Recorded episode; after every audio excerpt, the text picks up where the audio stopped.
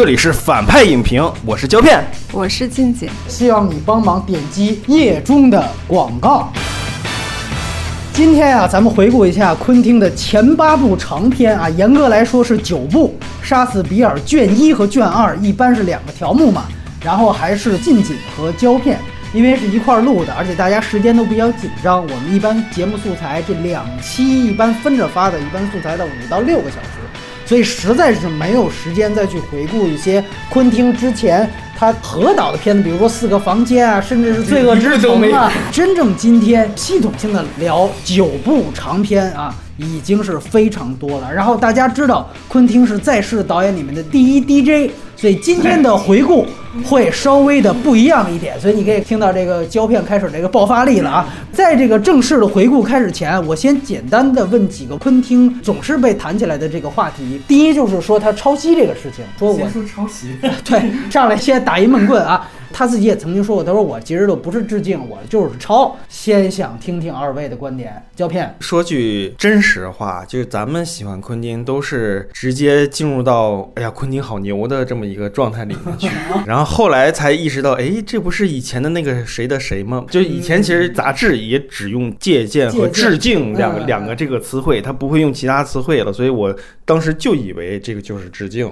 就说林岭东吧，在我看来，后来后来确实是有点太抄袭了，因为那里面的故事的核心落点是一样的。情绪驱动和镜头语言也是一样的，关键是它的核心是一样的，就是卧底这个事儿，最后做一个大梗，在我看来是有抄袭的。他应该在当时就说我来源是有对，呃，而不是说等到他那个扬名立万了之后，大家找出来的时候，他才去找补。对，我觉得这个也有一个这样的一个问题在，所以让我会觉得是一个抄，就是那个时候还抄不精，他就会把这个痕迹完全就撂在这儿了，最后。的所有的情绪落点就跟《龙虎风云》最后生离死别是情绪都一样的，有点绕不过去。然后哈维凯特他一个回身转枪把警察啪啪啪啪双枪打死，这个镜头完全一样的。对对对，他就应该在那个时候说：“我这个是致敬香港有个你们都不知道这是谁，只有我录像带看过，这是林岭东看了之后我觉得挺牛逼，你们都不知道这人。”他应该那时候就说这些话，而不是说大家后来找过来他才在反哺。你还跟我说他后来去跟林岭东道歉谢罪，谢罪，谢罪。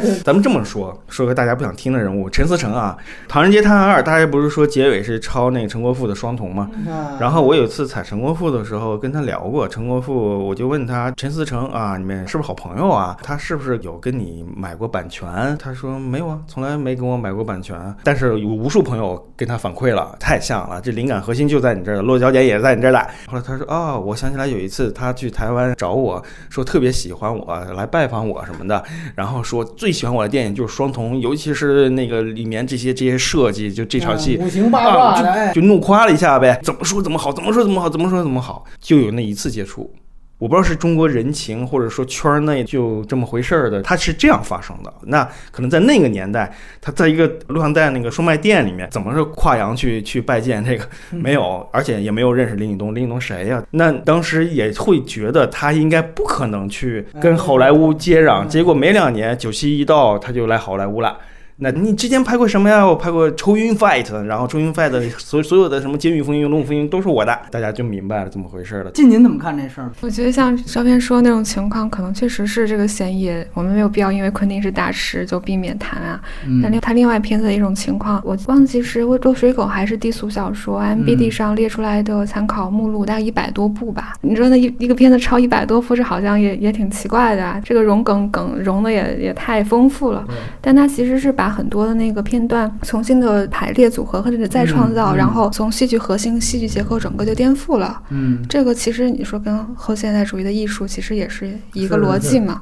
这个我就不认为是抄袭。就是说还是分情况，你包括戏仿邵氏经典影片的那一段，对《杀死比尔二》那段白眉老道嘛，刘家辉那段，那个就是完全的戏仿。但是你像胶片刚才提到，你漏水狗的核心情感落点是正向的，然后你直接拿来就用，这个还跟拿一个镜头构图都不一样，对它这个可能就更严重一些，这个是它的一个区分。呃，然后呢，上一期聊就是说他是一个非科班出身，卖录像带的。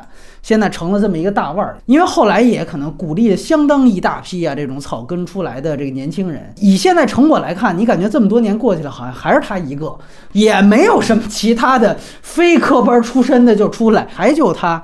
所以你觉得这事儿这么多年过去，他也成为一个老导演了。他这个非科班出身对于后辈的这个影响，你觉得是鼓励居多呢，还是诱导居多呢？这个不好说，就是鼓励和诱导都是以这个人最后成没成功为结论的嘛，或者说拍没拍出好作品吧，对吧？哎，我觉得那这样的话，我觉得不光这个，我觉得北电的存在本身就是又鼓励又诱导。我觉得这些一系列的有辉煌的，或者说王宝强这种人，都是鼓励有。那王宝强之后也没有再有一个这样级别群演，这都是很个案的。你要说从我个人上讲，我更倾向于什么的话，我一定倾向于鼓励，因为无论怎么样，如果你热爱这个东西，你肯定是要去做的。那我觉得他就是鼓励。你要做失败了，你可能会认为，操，他诱导了我，靠，我根本就不是这块料，那是另一回事儿。我觉得一开始的话，我觉得肯定是鼓励居多的。无论你是聪明的人还是蠢人，我觉得就是鼓励。个人就只能这么看啊。就你知道，就电影界有有几个都市传说啊，一个是昆汀他在录像厅店，然后学了五年，结果出来就拍了《落水狗》。对。然后还有就是李安在家里待了六年。是是是。电影界五六七八，哎，对对对。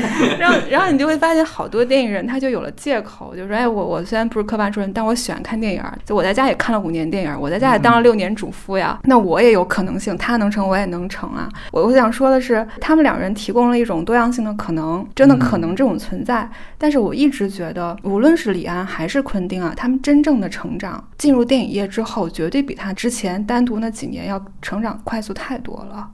就是他可能有一个突破口，比如我拍了《落水狗》，我打入了圣丹斯，我进入了主流电影业。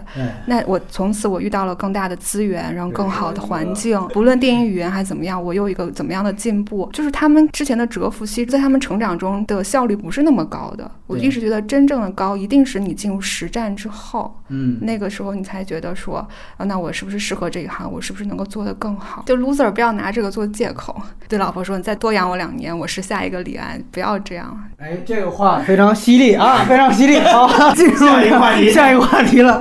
对，没我没有什么可补充了。老样子啊，先说各自最喜欢的昆汀作品。静静先来吧。以前特别喜欢低俗小说，这是我大学寝室贴的海报。嗯，但实际是看特别喜欢无耻混蛋。好，那就是先聊无耻混蛋。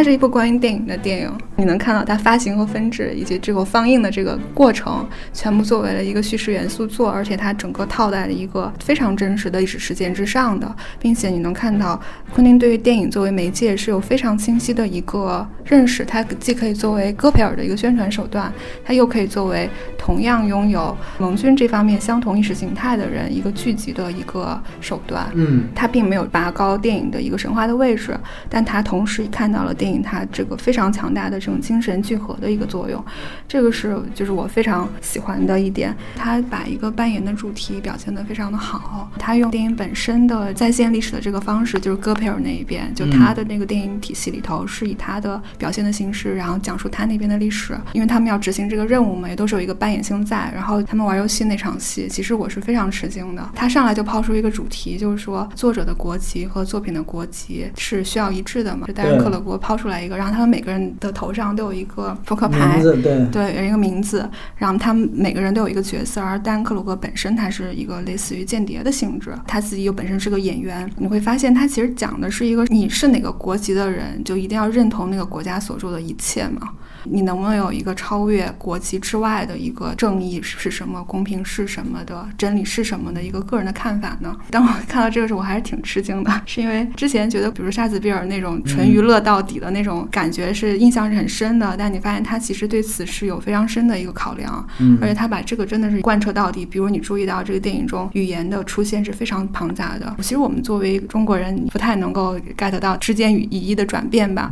但如果你找一个很好的字幕组，他给你做一些注释，你还能发现他们在德语、英语和法语之间是这样换，就是其实就是殖民地和殖民主之间语言的来回转换。他们用国际身份讲的那个语言，其实不代表他们本身国籍认可的那种事情。嗯其实是一种非常混乱，但是其实只说又非常清楚的一一个东西。他仍然说的就是说，你是否能认同你出身带来那些所有的东西。嗯这个我就觉得还是挺厉害的。当然，如果你是影迷的话，看到 电影改写历史的这个过程是非常之爽的。他拍这个过程拍的非常的刺激吧？就比如说最后一个影院屠杀的那个场景的时候，其实整个就是一个扮演的大的集合，就这个戏要开演了。对然后原来那个女孩就变成了电影明星，然后她最后死亡的场景就是一个经典的女主死亡的场对景。对对，这个导演也在做一个西方，然后他自己本身化身胶片，成为这是一个故事讲述者，而且正好接在就是前一个讲述历史的嘴要说的话之后，他说完他自己又说，这是我要告诉德国人的消息是什么？嗯就是你看他们在争夺的是电影的叙述权嘛，就是讲的是一个讲述历史的一个权利，而他讲了这个时候是在女主死亡的片段之后，嗯，就是你看到，对于电影人来说，你是永生的对，只要胶片不死，你就死不了。呃，这个当时我非常的感动，就让整个的就是火光出来，然后而且就你会发现，他把胶片作为了一个引信，以电影本身作为宣言的开始，然后以影院作为屠场。就看到黑人把烟头扔向胶片的时候，真的我每次看都是非常非常感动，而且我看完我会再拉起我，我会特别想重温那个场景，它引起了我一个最深刻的共鸣。当然，里面还有一些非常好玩的，确实是需要影迷门槛儿，或者是你如果是一个迷影情节重的话，会 get 到那个逻辑。就比如说其中扮演影评人的那个法沙嘛，他第一次去见到那个长官的时候，其实长官是需要考察他这个身份是不是足够资格来执行这个任务。嗯他就问你对戈培尔这个人怎么看？你觉得他跟路易梅尔比怎么样？嗯，然后法沙就说那个他可不看路易梅尔片，他其实看那个叫大卫塞内斯科乱世佳人》的制片，他有点特别像两个影迷之间就见面的时候，你喜欢哪个导演？他说我喜欢谁谁，他心里一定在衡量说，我靠，这个不太对，这个行不行？还是说这个人，嗯，我们是一条路的，就是我们那个审美是够格的，我再跟你聊。这个场景之后，那个大佬就抽了一口烟，说，就是你可以加入这个队伍。就整个这样的略有门槛，但他这个逻辑其实就即使你不知道这两人人名是谁，就路易梅尔其实是米高梅的老总嘛，对米高梅的梅，对，然后但是你觉得这个逻辑，你立刻就能知道他在说什么。嗯就他这样的桥段确实是非常的好，加上这个电影中大量的室内场景，它这个调度真的是极其的牛逼，确实是值得反复去拉片看的。其实昆汀之后不乏很多模仿者嘛，大家模仿无非就是嘴炮、话痨、脏话，但是我觉得是大家可能最低估昆汀的一个地方，就比如说话痨，如果你分析他的台词写的是非常之精妙的，他没有什么废的话，但它的镜头同样也是。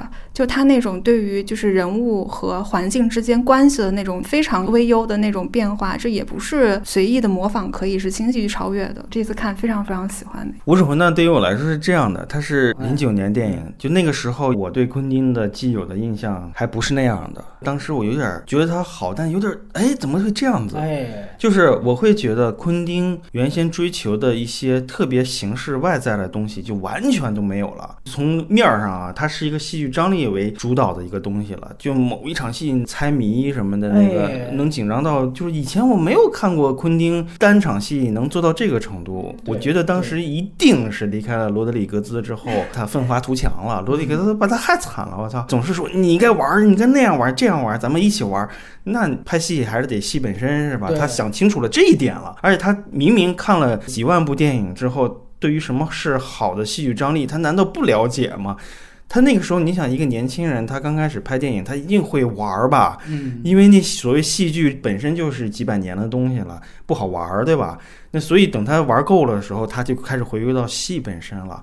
那么单场戏那个张力太强了。后来你咱们看江歌里面敲那个头骨的那个，嗯都是一样是一样的。我靠，那个对戏力剧力非常的猛，让人看得很紧张。当时我就觉得昆汀怎么还有这种能力、但是 我认为他应该不会讲故事讲到这种巅峰状态，但他结果就呈现出这种，你说喜欢吧，我操，特喜欢，但是又有点儿稍微的想距离感一点。因为我没有再回头看，我只至今只看过一遍，脑子里的印象可能就在于德国那个女演员叫什么？丹克鲁格。后来《黄金大剑》里面陶虹小陶虹是吧？就反正就那个，我都能对位上。猜谜那个特别牛逼，还有最后杀希特勒简直了。然后最终的最终的是割那个谁头削削，那个我就觉得怎么又弱下去了一点啊。所以我当时的诧异还是在于为什么他竟然跟我认识的不一样，而这种疑问是他后面两部我才慢慢能接受的。所以这个就没有成为我在推崇昆汀的时候放在第一位的一个原因，它是有个个人观影的历史原因在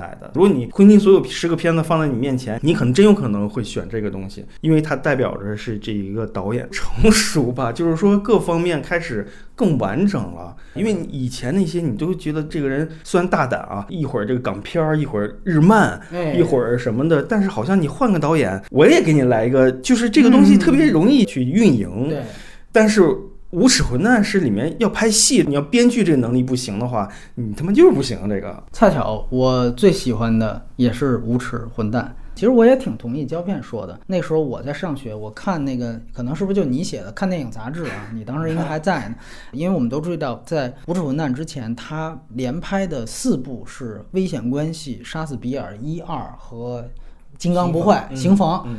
就当时大家就是觉得，就是这导演应该是就是低俗小说之后啊，玩的越来越欢脱，哎，就越来越就自嗨，估计可能就这么下去了。就是跟他这好哥们儿罗德里格斯一样，哎，这就属于圈地自萌，哎，因为后者就真的就这样了。然后当时呢，看电影杂志就还在吹刑房，就是说估计啊，低俗小说就是昆汀人生里面唯一一次最接近奥斯卡的时刻了啊，大概就是你看过这片是吧？肯定不是我。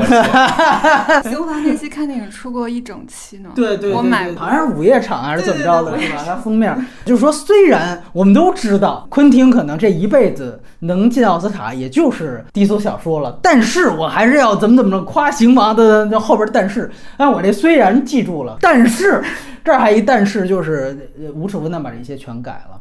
他先进戛纳拿了最佳男主角，然后在奥斯卡成为当年大热。我们都知道后来的故事。我觉得说这么一句，就是一篇流的导演特别多。上来特别牛逼，尤其以一个亚文化姿态出来之后，你说他牛逼吧？但是你说那个当年凯文史密斯，你还记得吗？疯狂电影，我操，那个那个也是当时轰动整个北美的。那现在新影迷都不记得了。包括像索德伯格，他妈性谎言录像带也是一出来拿金棕榈啊，一出来就拿金棕榈，他妈毫无疑问，那那是他真处女作。这昆汀这迪斯小说都第二部，就是这种一篇流导演太多了。我跟你这样说，如果没有无耻混蛋。昆汀就是现在的罗德里格斯。嗯，我不是说现在搬出那个看电影杂志说那打脸，因为我当年也深信不疑。就我觉得大家都这么判断，就是昆汀一定就是一个。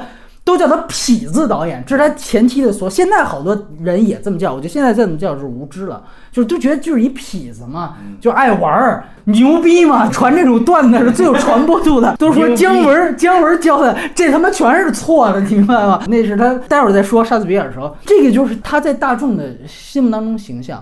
所以没有无耻混蛋，他就是现在的。罗德里格兹，他只能给卡梅隆那样的真正的一派流导演去打杂儿，但是在这样的情况下，无耻混蛋出来了，这是一个全方位的升级。包括我们说配乐，他每次都用挪用莫里康内的配乐，这部在挪用的里面也是最牛逼的。我们在刚才听到那个歌曲，其实来自塔维亚尼兄弟在七四年的一个电影，叫做《阿隆桑方》啊，《阿隆桑方》。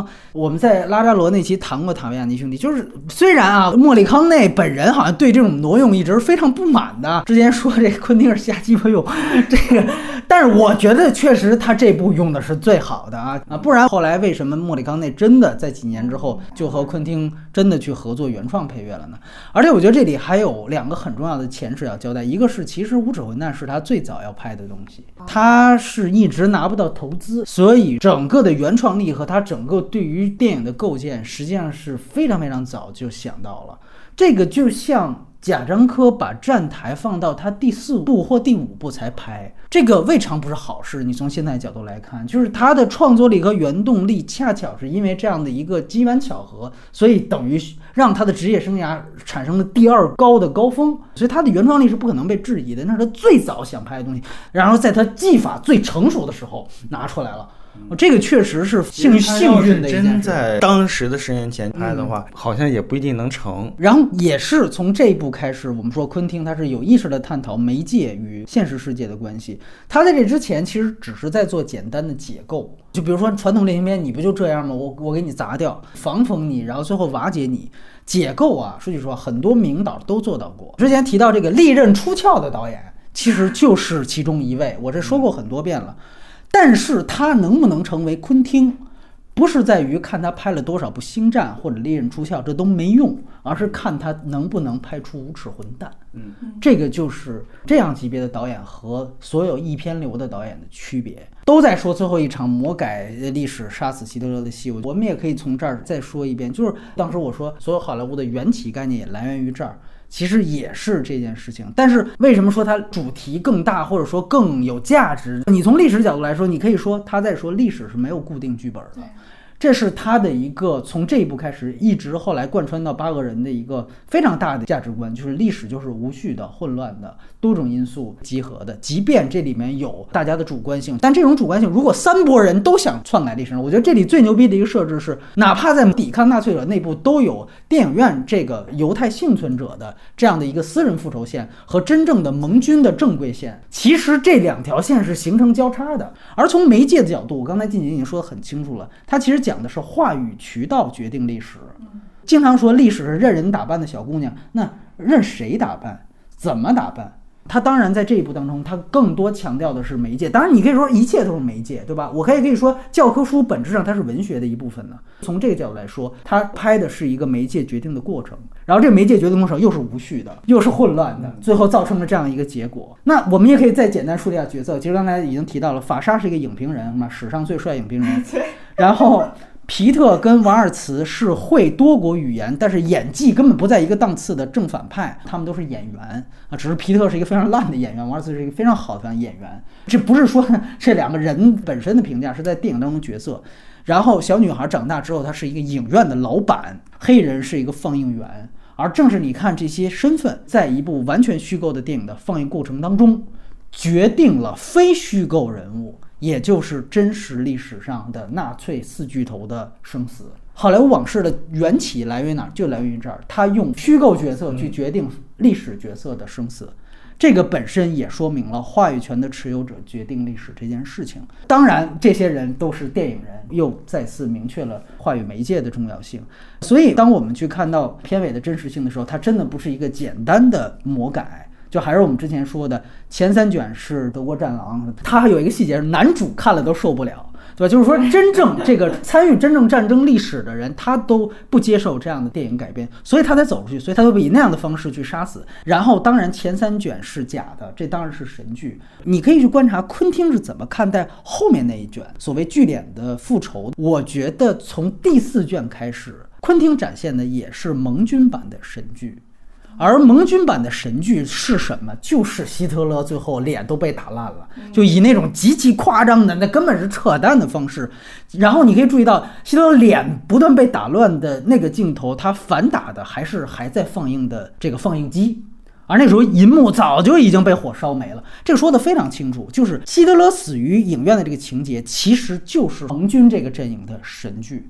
本质上来说，这只是话语权的改变，但是《战狼》神剧的本质并没有变。更复杂的是，它建立了两层，就男主角受不了戈培尔的神剧，所以他走到了放映间。你看他最后是看着自己神剧里面开挂的样子，然后挂了，对吧？他等于被一个手无缚鸡之力的一个女人打死了，这是对于银幕形象的完全的打破。然后在那场大火的电影院的银幕已经没有，那那个银幕出现在哪儿？那个银幕就是各位在看《无耻混蛋》这个电影的这个银幕，它就是在放给你看，所以这是第二层的。然后这里面还有一个种族梗，其实昆汀在片子里也明说了，那就是戈培尔的电影的意识形态当然是日耳曼民族至上的，毫无疑问。但是与之对应的好莱坞的意识形态是什么？是犹太人控制的，是犹太人控制的，到现在也是。所以你注意到片子里他提到说，戈培尔要学习的当时那大制片厂全是犹太人。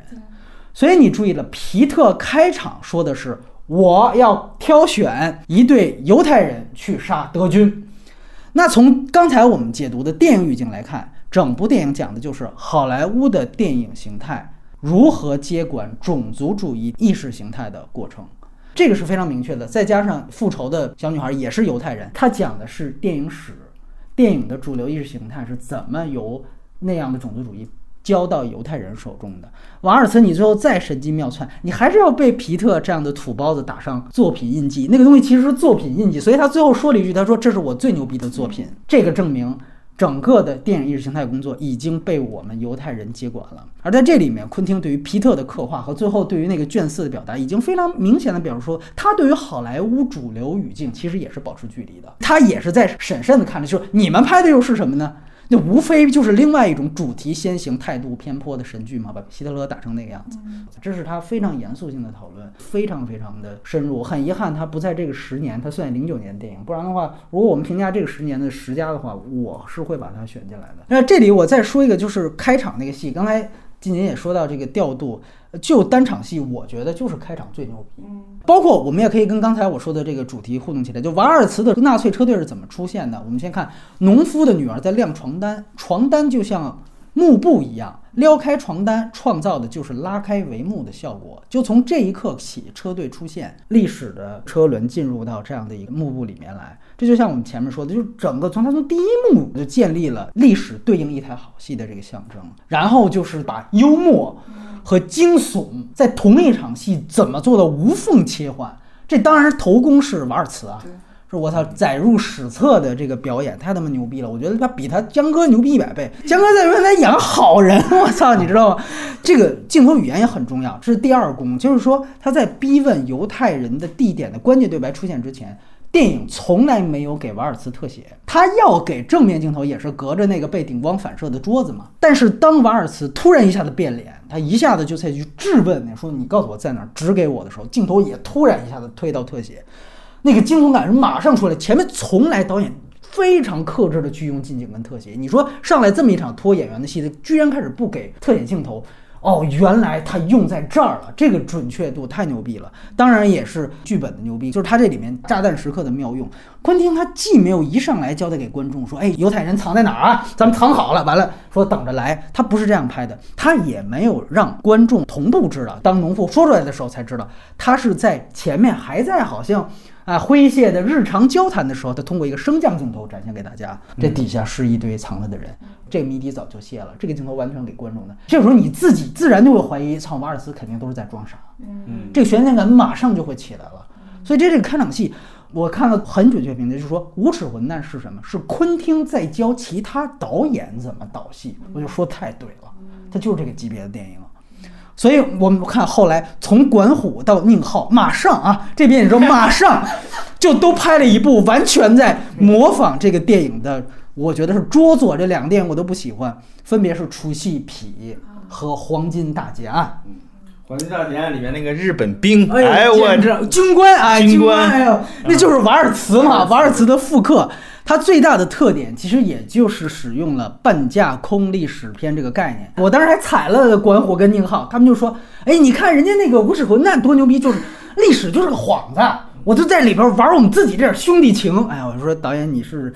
看来是也没没怎么太看懂啊，这所以你会发现他是这么理解的。包括像提到的《黄金大劫案》，现在大家也能认识到，就其实他就是宁浩最不成功的作品。我觉得《疯狂外星人》都比那牛逼多了。那是，我觉得是，那因为你就是学的太像小桃红是他妈戴安克鲁伯穿的衣服都像，完了日本军官是瓦尔茨。这昆汀要是跑到香港跟林岭东谢过罪，你这什么时候也得去去给昆汀磕一个去。但是足见就是无耻混蛋影响。之深，哪怕现在北美吹爆的一个片子是《乔乔兔》，包括其实前几年也非常棒的《斯大林之死》，其实《斯大林之死》也非常有意思，它也是表面上非常荒诞，其实拍的全是真事儿。他们都算是啊，这个《乔乔兔》我没看，不知道啊，反正就是那些吧，都算是无耻混蛋的这个徒子徒孙。所以最后说回来，为什么我选它是最佳？我觉得除了差异化，因为所有人一定，包括我们下面会设投票，对吧？一定都会选低俗小说，不用说了。但是最重要的是起篇开山牛逼，这个我觉得很正常，很不是很正常，就是你要没这牛逼，你怎么我为什么坐这儿聊你，对吧？你肯定有一牛逼作品，大家在聊，哪怕是聊罗里格斯当年跟 胶片聊这个阿丽塔的时候，但是看一个已经成名导演能否影史留名，最重要的一步，我觉得就是这个。就像你比如说，类似于如果没有地心引力，可能拍完《哈利波特》的卡隆。也就是 J J，你明白？也就是现在的 J J，就类似这种类比啊，就是从这部开始，他在这之后全是年代戏，也非常有趣。他这个区隔极其明显。在之前吧，你说他那么疯啊，这那歌疯，你仔细想，之前戏全是时装片。之后期全是年代戏，他开始严肃的讨论历史。我只想加一句啊，《守魂》里面影评人这个太惨了，就是虽然法沙长得帅，但他死的太早。哎，对我我同意这个，但是你得有一比。你看姜文用史航演影评人，这个昆汀用法沙，但是确实他不是赞美。他想说的是，在就是构建话语权和构建历史史实两方面，影评人都是没有没有没有作用的。它是起负面作用的。我甚至觉得，就是因为如果最后的任务是大家在齐心合力去拍电影的话，就是影评人其实是对拍电影这个事情起到负面作用的。在他这里面，就是法沙是最先穿帮露馅的嘛，就他那个三那个手势。我只是说，就是就大家可以不要苛责影评人，电影评分或怎么样，口碑这个不是影评人说了算的。你看他整个任务，他是第一个被淘汰的人嘛？对，其实就是历史建立话语权的时候，他是第一个被淘汰。这戏你我都忘了。是一个非常典型的学院派的影评。啊，对对对对。他的他掉掉书袋。对对对，可以写论文的那种。啊，这很有意思。胶片说你最喜欢的，我最喜欢的没办法了，喊出来啊！对对对对，特别的低俗。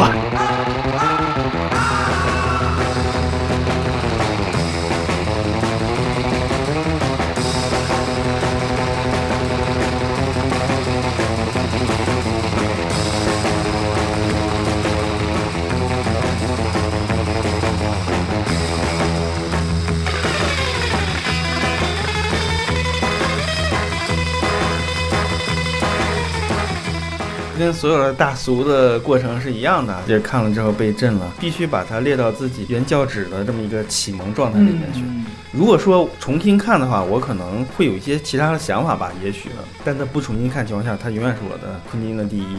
你看他的时候，是你早就被朋友安利说这巨牛逼，你一定得看。我不是被朋友安利，我就被看电影杂志安利。当时我还在上大学，他隔三差五就会提到。就哪怕说别的，什么时候就总是会提到。哎，确实还有一个跟一部分人相似的经历，就是刚开始的时候没看进去。嗯，你没有，你在没有等到他多线开始那个愉悦出来之后，不知道他在干嘛。对，不知道他在干嘛。什么布鲁斯威利斯，什么皮尔贾表什么的，就那个。对对对是。啊，这个我操，这个重口味倒可以，但是他要干嘛呢？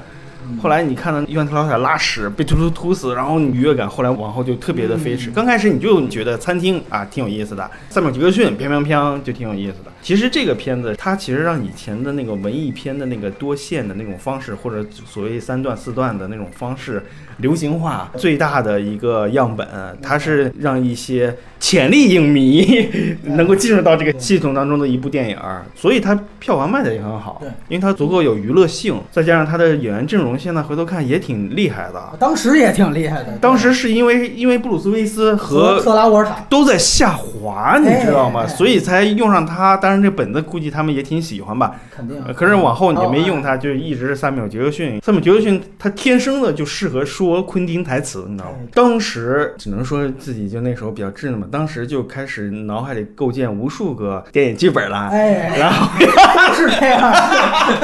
操，对，操，没有人。超过昆汀，对对对，至今我都没有超过昆汀啊，就是开始构思，哎靠，我这个情节拿掉，然后安插这调整，混型。月初去海南看了一个鹿皮，里面也有一个小的段落。哦，这法国昆汀，啊，对对对，哎我操，它里面还戏谑了昆汀。那个男主人公遇到了一个角色，然后这个角色就说：“我是剪辑啊，你知道昆汀那个低俗小说吗？那个片子我重新剪过，我把它按照时间正确。”顺序剪下来，太烂了！说了这么一个梗，当时他对。男性的影响非常大，就男性驱动于开始我我操我要讲个故事，就这故事好平庸啊！但是哎，我调整一下节奏，然后调整一下先后顺序，绝对就牛逼。然后我当时被洗脑就是这样的，开始自己写自己的小故事。有一年我报了一个北京的暑期制片夏令营似的一个东西，第一个老师就张献民，他一上来就说啊，男孩拍电影都是叙事游戏，女孩拍电影都是莉莉周。男性天生的喜欢破坏，就是那种破坏欲。破坏时间空间有天生的好感，他就是把一个非常沉闷的，就咱们在这按照顺序做完这些事儿之后，太他妈无聊了。我要把这个东西破坏掉，它是个这个动机为初始点，让它变得有趣的，因为它本身很无聊。虽然说随着年代的拉长，然后大家看一些经典会淡化一些东西，但是我就把它还放在原教旨的这一派里面，所以我就放到了我最喜欢的昆汀电影里。也许我重新再看，可说不定也会有你们不同的一些想法。啊，你也说了，男性是喜欢叙事游戏的，我们听听女性对于这个。就是回看我一个很大的感受，就跟胶片特别类似，就是你不仅能够看电影，而且你能看到当时看电影的自己。我知道第五小说它是九四年戛纳的金棕榈嘛，但是那一届其实入围了一票很名导，其实还有活着，还有烈日灼人嘛，基耶斯洛夫斯基的红色。当时我特别喜欢基耶斯洛夫斯基，嗯，后来看到红色败给了那个丢小说，我当时还挺吃惊的。就在我你九四年就有这 在我看电影的时候知道了这个事情。等我看完《地图小说》的时候，我就明显的感觉是，就时代变了。嗯，对，因为接速机它拍法是非常古典主义的，它去挖掘人类最隐秘而且最深邃的情感，嗯这个东西是欧洲学院派一贯非常非常擅长的。但你看昆汀，他完全是解构这些所有的严肃的庄重的东西。当时给我一个非常大的冲击是，就你感觉他不能好好的说一件严肃的事儿，比如说第二幕布鲁斯威利那一场，他爸爸跟他说这个表，我好严肃啊，就是一个战争，我在在肛门里放了很久。他那个是克里斯·沃肯，是猎鹿人的男主角嘛。就是越战的一个经典形象，对。就包括他后来那个布苏威遇到一个是黑人老大嘛，那个老大后来被爆菊。对对对。整个你就觉得 why so serious？就为什么要严肃呢？为什么要庄重呢？就是当时我从记事到看到，我就觉得哦靠，新时代来了。其实谢苏菲九六年就去世了，嗯，那个是红色他最后一部，然后有一种强烈的迭代感。是。然后看到那个，但是其实关于这个丢小说，我重看，我觉得我也说不出更多的是因为有关他的陈词滥调是最多的啊。对对。比如说环形叙事，因为九四年同时还有一部暴雨。将至嘛？那没错，就是你你要提到环形叙事，就是这两部应该是必提的。你因为大学时候看了好多论文嘛，你觉得再重复这些好像都很没什么意思了。对对对对，我只说一点，其实从落水狗到低俗小说，昆汀确立的一点就是他是讲人物状态非常牛逼的导演，而不是特别核心的事件本身戏剧性事件。当然后来到了那个无耻混蛋，他又又试了哈。但是就这两部来说，很少见到传统学院派出身或者是古典主义那种导演会把钱一大半时间花在完全铺陈人物状态上，尤其到后期，他的电影风格非常明显，就是两小时铺陈，半小时高潮，就后面的非常非常强烈。但这部你能大概能看到端倪，就包括两个杀手去杀人那个，这是一个非常有名的一个话痨的场景嘛，没有人这么拍过呀，没有人去想知道杀手还要聊天儿，是我这次看的一个感受。对我跟你感受非常像，就是因为这个片子解读的太多了。其实这种电影就是第七艺术里面的《红楼梦》，你知道吗？就是。第一，人人都在解读；第二，就是没有任何解读是对的，就包括昆汀自己的解读。你知道，他十年前跟他现在谈，他可能谈的也都不一样。但是我们都能明白，他可能的一个定性是他开启了一个影史的新篇章。我为什么刚才胶片一说，我先问他第一个问题，就是像我这一代影迷看之前就已经先行遇到了大量的解读和推荐了。说白了，就是我先知道他怎么牛逼的。他这么牛逼，那么牛逼，那你怎么看呢？对吧？你这个头牛来看了，对，你是牵一头牛来看的，没办法就违抗这个事儿了，有点。是的，是的，还不是你第一波在看电影，你知道吗？到二刷的时候，我已经看了大部分的什么评论音轨，包括大量的花絮，就罗杰·艾伯特那些解读早就一万遍了。关于这个片子最基本也是最经典的一个解读和判断，就是说它的环形叙事隐喻的是暴力问题的无休止，这是我罗杰·艾伯特给的结论，就他和他妈就就是。就是那个红学研究，这本身它的解读就已经成为了它的这电影的一部分了。包括这个片子被解读到什么程度，我再给你举个例子，就是黑老大出场的戏，大家都记得吧？是一个背影，他跟这个布鲁斯威利在说：“你得摔啊！”他只照他的这个光头的背面，然后呢，他正好光头的这个后脑勺有一块创口贴，就这个创口贴被很自然的解读为创口贴掩盖的是被这个魔鬼汲取灵魂之后留下的伤口。诸如此类，因为大家都知道这个片子它涉及了大量的宗教梗，所以它早就被解读为说全篇其实就是从创世纪把人类史给梳理了一遍。那从这个角度来看，你看这个创可贴的隐喻呢，绝对就是这个片子的标准答案了。但是后来随着 DVD 的花絮文化开始变得更多，哎呀，这个洗版啊，二三次，开始采访巨物了。到这个程度，我都忘了是谁说了了，就说这个创口贴到底是怎么贴上去的？就是原来是这个黑老大这个演员，他拍戏之前突然后脑勺受伤了。昆汀是觉得，如果这个伤口要是不遮掩，这么拍会引发更多种的解读，所以是因此他贴了一个创口贴上去。结果没想到，他贴了创口贴，欲盖弥彰，解读还是很多。就你明白吗？所以说我说昆汀他自己解读这片子，他也不一定对，因为人家早就已经自洽了。人说这片子是关于他妈的圣经的一个故事了，再演变，你有啥好反驳的？所以他就像《红楼梦》一样，他已经不是。他刚刚写出来那个样子了，尤其对于新影迷来说，你接触低俗小说，你就像去教堂排队领圣餐一样，他不可能有当初九四年首映的时候大家那种第一反应。对低俗小说这类电影的所有挑刺和怀疑，早就有一百篇文章、十本书回应你。你看的，你看的其实不是低俗小说这单一一部电影，你看的其实是一整套已经形成的评价体系。如果你想否定它，你要否定掉已经形成二十五年的一套电影史的评价体系。当然，如果它能被颠覆，那它是非常牛逼的一件事情啊！所以，我觉得我们今天所有看法也没有办法产生任何超越说这一话语前提的所有表述。当时我记得看吹得最过的一句话，说是低俗小说终结了亚里士多德叙事体系以来人类几千年的传统叙事传统。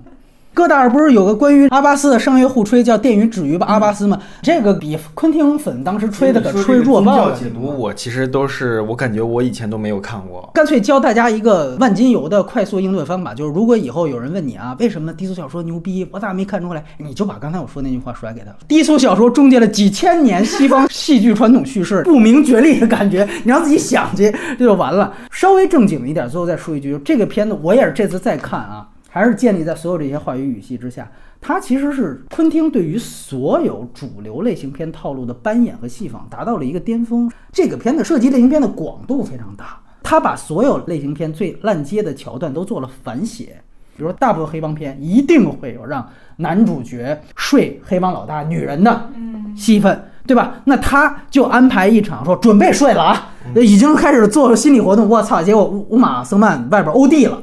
赶紧他妈抢救，最后得扎针去，这就是一种反写。那动作片一定会在最后让仇人狭路相逢，整个一部戏就等着最后这一场高潮的终极对决。布鲁斯威利终于遇上这黑老大了，结果一定要安排一场妈性虐的一个绑架戏、爆菊的戏。它消解掉传统动作片的这种狭路相逢。你再比如说悬疑片，它都会有主角说追逐的一个麦克风，那个里边它设置了一块金表。我告诉你，这藏肛门藏了五年，我要藏了两年。然后他特别重口的说，我最后是因为得了痢疾，然后我才把它取出来，照了一个说你一定要亲手接好，然后给了一小孩亲手拿。我操，这现在看起来还是很牛逼的，你知道吗？他先告诉这是他的前世，然后站那之后，布鲁斯威一本正经的，因为这个七年的菊花。金表，然后再去独闯龙潭的时候，你就会觉得一切都非常滑稽。包括所有人都在解读说，最后这个蒂姆罗斯冒着金光的这个行李箱里，那到底是什么东西？这都是消解戏剧传统的。就是这些动作是从始至终涵盖了多种的类型片。所以说，不说终结几千年，就终结起码当时传统类型片的一点零套路，这个是绝对有的。你记得当时给他金棕榈的是东木吗？我们当时说东木在当主席那年之前，刚拍了他人生最牛逼的一个导演作品，就是《不可饶恕》。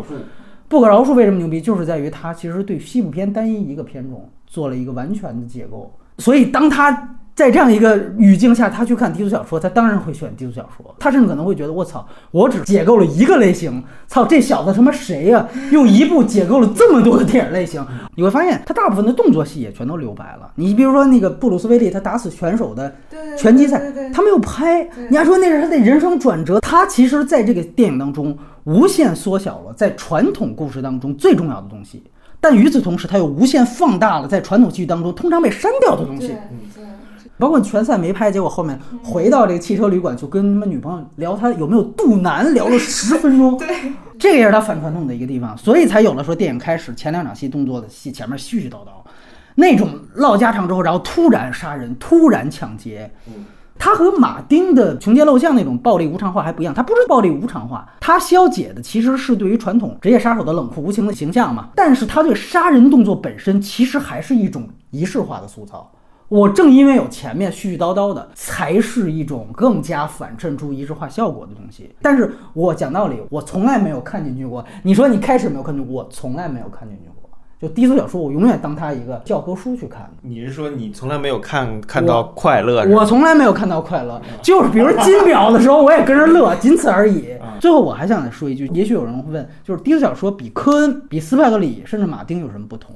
其实确实我们也明白，比如说大家都提说这部电影贡献了最好的塞缪尔·杰克逊，但是后来我们之前通过捋斯派格里的《为所应为》和《好家伙》，你会发现在马丁和斯派格里的前面的作品，而且就没前几年塞缪尔·杰逊演过相同的角色。操，昆汀他吹什么都看见，这片他能没看过？他绝对不可能没看过，他绝对是有借鉴。甚至你可以说餐馆那场长镜头，你记得吗？就是有玛丽莲·梦露啊什么的，最后尽量看他那长镜头的调度，直接都是照搬的。好家伙的最经典的那个进入餐馆的场景，其实都是餐馆。但是昆汀和低俗小说进入了当时九十年代大众流行文化的一部分，包括当时大家谈到什么乌玛瑟曼那种复古的发型，特拉沃尔塔的舞蹈动作，那么俩杀手念的那种快餐文化。一切包括昆汀从因为他重新选择的金曲而再次成为在大街小巷播放的那些 BGM，其实大部分的歌都是早就有的。就低俗小说其实是在九十年代引领了一种流行文化，这个就好像下一个十年诺兰和 DC 合流影响力是一个级别的，就作者性的导演加入并引领了大众流行文化，这一点是科恩、斯派克里以至于马丁·西塞斯从来都不具备的。所以你要问我区别，区别在这儿。甚至记后来他们贾樟柯在那个《任逍遥》里面都有一段就是模仿这个低俗小说的。他还说的是，我最近看了个大片儿，美国大，他把黑色追击令，哎，对他用了港译名字，对吧？对，他的诞生在那十年是一种时尚。这其实是一种时尚，因为我们已经完全跳离开那个语，所以现在大家会问说：“他你看他都学他妈斯派格里跟马丁，当然这些我都承认。我们说斯派格里牛逼也是在于那启发了这么牛逼的电影，他当然也很牛逼，这没办法比文无第一。但是如果你要说对于这个电影媒介在大众心中的形象来说，那确实这个是没有办法跟迪斯尔罗比的。而且你包括他创造的语境是一个彻彻底底的快餐文化的，他们的一言一行，哪怕抛的梗是所有大众马上能明白的。就这个语境，其实本身也特别九十年代美国。你知道，第一次到美国的时候，就一直想找那个香肠奶昔。哦，是吗？我就想，真的那么好喝吗？OK，接下来咱们按时间顺序来说，先说昆汀的导演长篇处女作《落水狗》。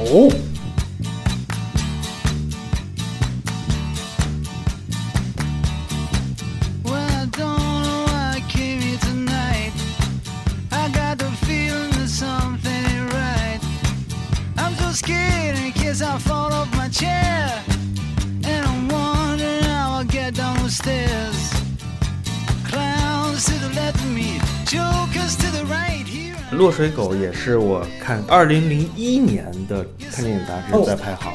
影史四十个震撼镜头，提到了落水狗，我都不知道什什么落水狗。里面说割呃割警察耳朵的那个是特别震撼、暴力什么的，还能这么拍呢？弱小的心灵感觉啊，这个世界可以这么如此狂放似的。但其实你看的时候，你会觉得你其实有点看不明白它好在哪。那个时候啊，对对对，反正就看的是哎，好像挺有个性啊。这个人，这人拍的就是不一样。这一上来开始他妈聊麦当娜的一个。然后我就软弱处女，这个女的什么，反正说了很多大尺度的话，对对对，什么各种性器官什么的，我都不知道这人要干嘛。然后突然间他们就走出去了，走出去还挺酷的，都是穿着西装在一起。我靠，这些人好就开始逃命了。就这些东西，对于我刚开始看这片儿，我就觉得这挺有个性的，我就继续往下看。但是这个片子动作戏，我觉得也太单调了，真的是彪彪对开枪这种东西，在当时其实并没有真正的吸引到我。我也是到后来大学期间开始就说，你必须了解。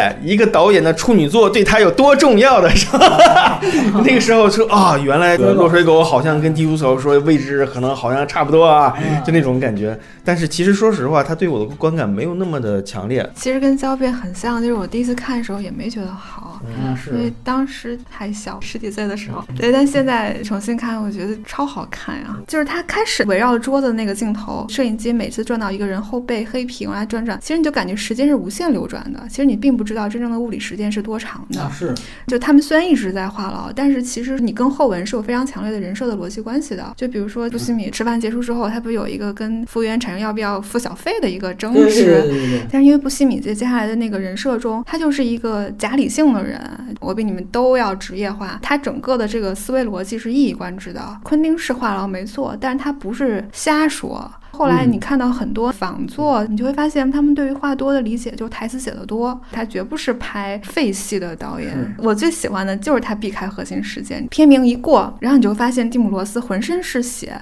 抢劫已经结束了，我现在看仍然一震，就啊。后来我想，你处女座不这么拍，你还怎么拍呢？你 你哪有资金去拍抢劫什么任何店铺呢？那如果我们把那个事情避开，或者是当一个背景来看，我们就拍这个事件结束之后每个人的状态，然后他那每个人状态写的就非常好，而且他当每个人回溯的时候，并不是像罗生门那样对事件原型的回顾，这个事情本身没有那么重要，对但每个人是重要的，因为他给每个人起了外号，什么哇哇成粉什么的，嗯就这些人是重要的，我特别特别喜欢这一点。这个片子其实它有一个非常有名的优点吧，就是它对于音乐的那个使用，就对尤其割耳朵的时候，它其实放的是一个非常欢快的音乐。那这个反差也很有意思，就是你感觉你的感受和你的视觉是割裂的。那这个当然是导演的意图啊，尤其割耳朵没有直接呈现，他镜头一摇就偏走了。就他其实这个暴力是导演跟观众的合谋。就你完全参与到这个体验和制造暴力的过程中。然后这次看的时候还特别喜欢蒂姆罗斯，他拿到自己的台词之后就要记住自己的一些作为卧底的这个身份的时候，他有嗯三场戏，啊，那个真的拍的太好了。第一场戏就是固定镜头，他还记不住词儿，呃，说着说着还要回到镜头前看一下这个台词写的是什么。第二场戏是在天台上，就已经有正反打，镜头拉远你能看到他站在涂鸦墙的前面，你可以完全把它想成一个剧场，他在对他的警察的同僚在排练这个。嗯第三场就已经是实战了。比如说，这也是一个媒介自反段落的话，你会看到这就是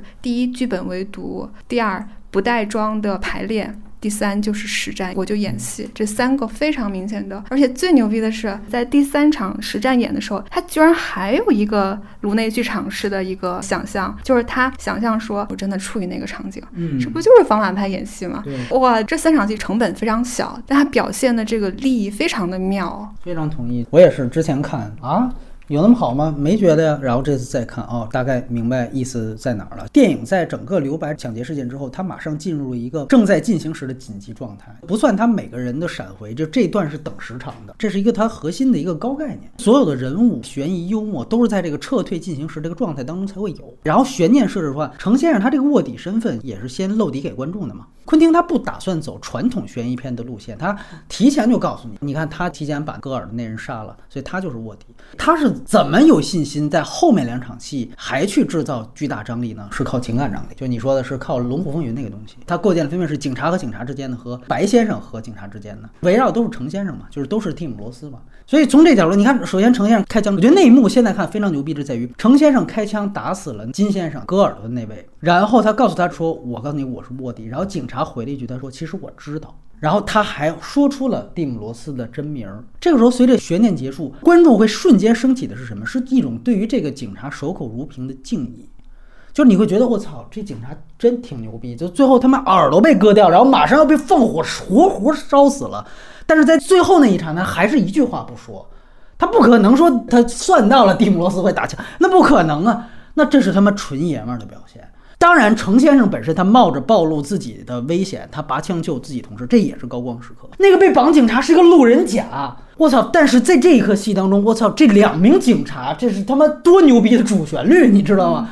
这个的情感冲击非常强，我根本不靠那个悬念东西。紧接着就是最后，这个是林岭中式的，白先生救程先生，大家同归于尽之后，程先生，我告诉你，我其实是卧底。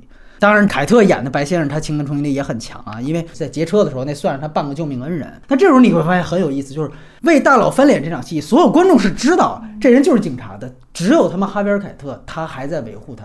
这时候你看到的就不是一个悬念，你看到的是对于这个人物，他就瞬间立住了。所以就这个电影牛逼就牛逼在这儿，就是它是警匪对峙没问题，但是匪强警也强。很少有电影说把警察也塑造的这么有敬意。就昆汀并不通过把任何一方我写成傻逼而达成一种剧情流畅度，哪怕那个被割耳朵的警察之后一场戏就被黑帮老大儿子就干死了。但是至少这个人，我操，他是有高光的。我们之前有有好多期说吹毛求疵，说一个路人甲你怎么要求他有高光啊？反正昆汀倒是能做到，这很厉害的一个地方。还有你刚才说的那段，就是他把程先生，就是蒂姆·罗斯为了当卧底背下的那个公共场所遇到缉毒犬的假故事给实景化拍出来了，而且他用的是境内蒙太奇嘛，这个在当时的主流电影看，那确实是太先锋了。这个东西啊，林岭东是没有的。而这个戏中戏，其实完全在我们看完《好莱坞往事》，你再往当下看，这个其实非常值得强调了。就是他其实一直在思考电影对故事真伪呈现的暧昧性。就我可以先告诉你啊，就是这公厕偶遇缉毒犬的这个段落是胡编的。他就是为了让蒂姆·罗斯打入到敌人内部才编的这么一个东西，但是一样拍的时候能让你扣人心弦。我操，你遇着那几个缉毒警察，他在那儿撒尿，你就称骂他被暴露。我这本身就是电影本质的特点，无所谓它是不是真的。你再看这十年，从无耻混蛋所谓魔改二战到现在魔改好莱坞的八卦，本质上昆汀都是把这场公厕偶遇缉毒犬的戏给延展到了长篇，只是把它更加当然是复杂化，并且加入其他的议题。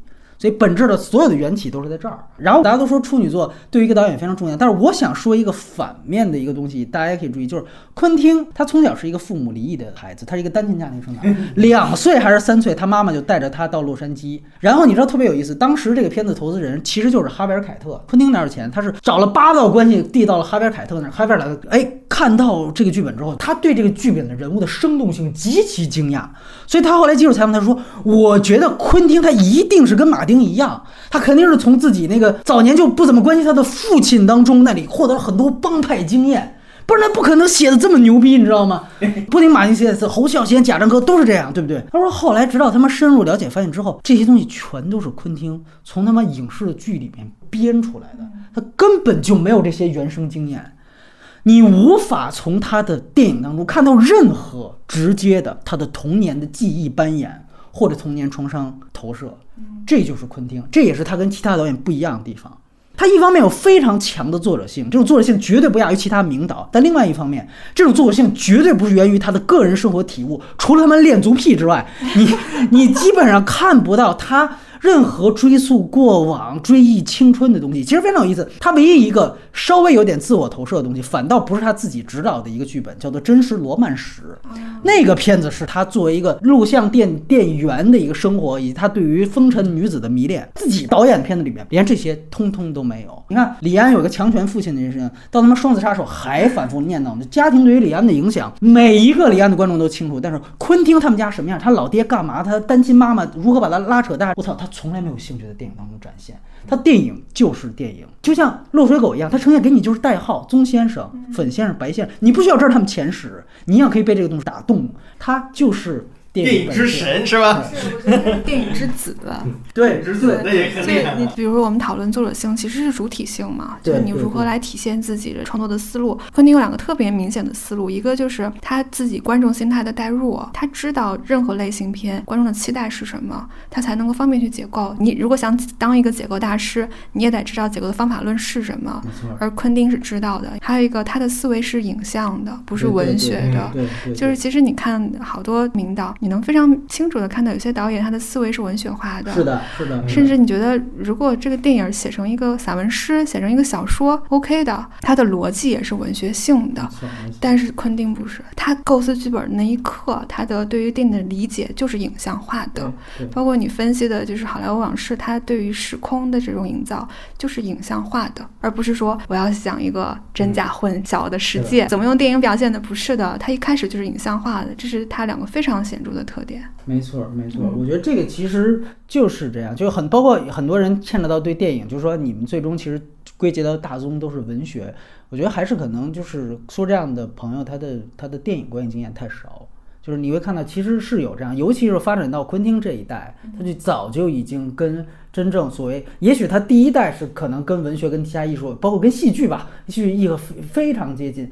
但是就是你会发现到，发展到他这一代，其实他已经就像电影是已经有自己的孩子了。他你再说论血统，那也是祖宗八辈的那种血统了，这跟他早就没关系。那你可以说任何人都是任何人的，我们五百年前都是一家，这就没有意义了。而且最后别忘了，除了程前是林岭东的《龙虎风云》之后，我们直到前两年聊了另外一个圣丹斯系的电影叫《美国动物》，其实非常喜欢那个片子，其实也致敬了落水狗。最后他其实用了落水狗的桥段在里面，也一段争吵，就是说拍的我觉得非常有想法，但是他也解构了你提到的对于低俗小说的解构，现在也有对于就是落水狗的运用。昆汀已经成为了一个 可以被别人解构的一个一个地位，这也非常有意思。好像还有一个八卦是说，他当时直到拿到这个整个投资之前，他还去了圣丹斯，当时参加那个青训营。我们现在青训营就 First 这些青训，其实全跟圣丹斯学的。当时第一组看到昆汀拍这个，不是真正实片儿，就是在那个圣丹斯的片场。你简单拍这么几段，然后拍了一段，对昆汀是指手画脚的，都不太喜欢。然后最后选第二组吧，他让不同的导师。第二组导师有谁？有特列吉列姆和施东多夫。后来他们给了昆汀好多建议，他们非常喜欢落水狗，然后给了他更多指导建议，包括说你可以稍微的把节奏放慢一点。你要知道这里施东多夫真的是伯乐，自己是一片流啊，就是他铁律都没有了。但是你知道吗？他在那两年不仅帮了昆汀，而且他在几乎同一年帮了姜文完成了《杨灿》。对对对。那么跳过低俗小说，接下来我们就进入到了昆汀所谓的女性三部曲。那头炮是来自九七年的《危险关系》，没点广告的点广告。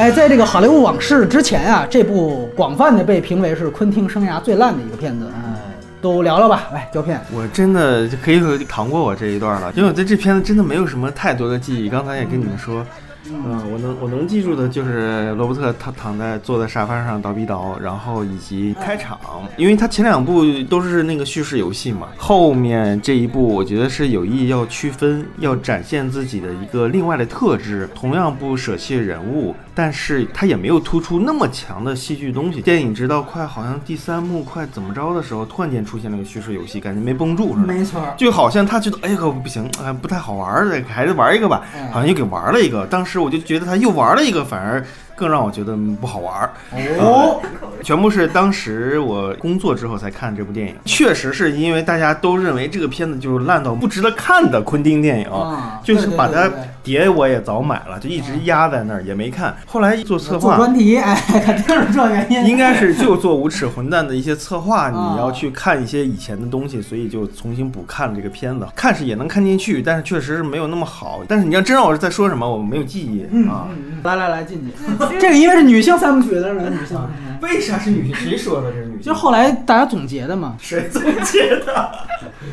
就我觉得他们记忆还挺准的呀。这个真的是就是奠定了他的一个叙述很的风格，就是铺垫两小时，后面半小时是高潮嘛。前两小时铺垫这个双面间谍的人设，就是跟安娜一样，就是我两边都玩。最后他有一个多视角的呈现。但是我看完还是有些疑问的呀。就一个是，这女主角的人设过于的多智且近妖。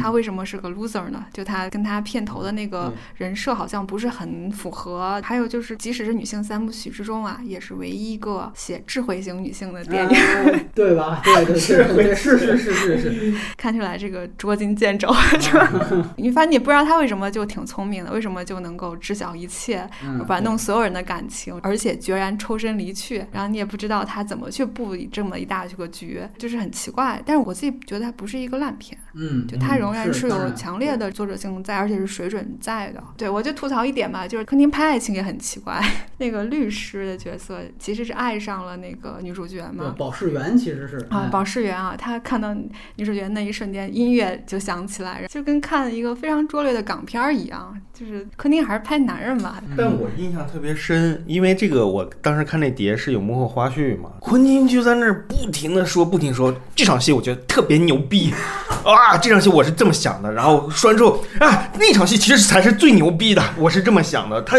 我有这么一个东西，那是我印象最深。片呢，他在幕后重锤，就好像这种生涯已经我就到这儿了，就那种感觉。明白，我觉得是这样。刚才静姐问了，说这片子为什么女的为什么多智而近妖啊，或者怎么着的？这个片子他又退步了。你因为你要知道，这是低俗小说之后，他他妈的就已经走到一个高峰了。你再怎么拍，他也不知道怎么办。然后他最后，那我干脆退回来，我就再死守一个类型去进行做结构。这片子其实我觉得它整个戏仿的整体还是黑色电影，因为正好我是刚聊完这个南方车站，我第一个接着看的昆汀就是这个，有五十万美元的这样一个麦格芬，完了多组势力，有他认为有吸引力的美女，其实特别有意思。你代入一下南方车站，就是如果从桂纶镁的视角出发，嗯，就是杰基布朗。啊，就是阶级布朗，小人物在警匪关系当中夹缝生存嘛。然后似乎所有的阴谋都是摆在明面上的，都是阳谋。我告诉你，这个要治你，那个要治你，最后你怎么办？啊，这个片子我有一点，但是现在已经看不太出来了，就是他使用了一个黑人女性作为第一主角，对。这个为什么说女性三部曲？这还是有原因的。美国的评论体系提炼的，包括后来刘玉玲是亚裔嘛，那个应该是印第安还是怎么着拉丁的，就是非常有趣。就是从这部电影之前，从来没有一个电影是这么做，而且低俗小说之后，大家都看着你是一大导演了，你这一部你用什么做主角？我操，哎，你用一个黑人女性做主角，那这个绝对是一个主流化的操作，非常不一样。而且大家别忘了，其实尖峰时刻的黑人男星克里斯塔克也是应该从这部开始。开启他的嘴炮生涯，他开始就是被那个呃塞缪尔·杰克逊干死的那场戏，也是成为现在那个什么影史教科书了。就是塞缪尔·杰克逊是一个非常日常化，其实要把他骗出来，把他杀掉。两人开始怎么演出一种，哎呀，你这都来了，我操你，你就就是以一种非常嬉笑怒骂状态，但是我要演出越来越日常越来越不对。然后镜头没有动过，哎，那场戏你后来去琢磨，单场戏这片子就是单场戏，你去看都有能琢磨的地方，就是连起来看，就是你提到那些问题都是问题。他就是为什么你细仿这个黑色电影，有时候你会觉得就黑色电影那个女性，因为她不是主角，因为她永远一个硬汉侦探当主角，所以女性有时有时候你不会去细想，其实你细想都有问题。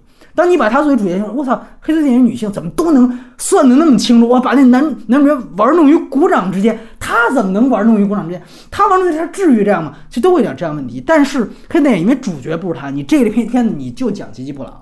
那你这问题你当然需要解决，你没解决当然就是问题。但是我还是要说，这个东西被抹去了。另外一个被抹去的是更衣室换钱那场戏，就是你们提到玩的这场戏，单一时间线三个视角呈现了三遍。这个呈现技法是早于盖里奇的，盖里奇的九八年的大烟枪在这之后一年才出现。我觉得这些都是非常重要的。说白了就是低俗小说你就很难抄嘛。但是这个东西好抄很多，你明白吗？所以你看宁浩抄这个就抄的比较得心应手，因为低俗小说也是太先进了，所以这部电影的所有的小的贡献就都被抹杀了。因为大家都会觉得，哎呀，你看这部真是不如低俗小说。所有人上来先这么一个定性，那就他就是臭大粪了，他就是离低俗小说离太近了，这是他最大缺点。包括你开始怎么展现一个女性开始反击，他那开场分屏也非常巧妙，对吧？就开始说这边还是讲这个杰基布朗处在危险当中，那边突然哎，律师打开他的。汽车的这么一个行李箱一打开，我操，枪没了！哎，你立刻明白，我操，这边绝对女主角开始反击了。这种分屏手法也非常酷，而且是他之前没有用过的，所以我觉得他其实还是有设计感，能找到一些比较有意思。昆汀他的种族观。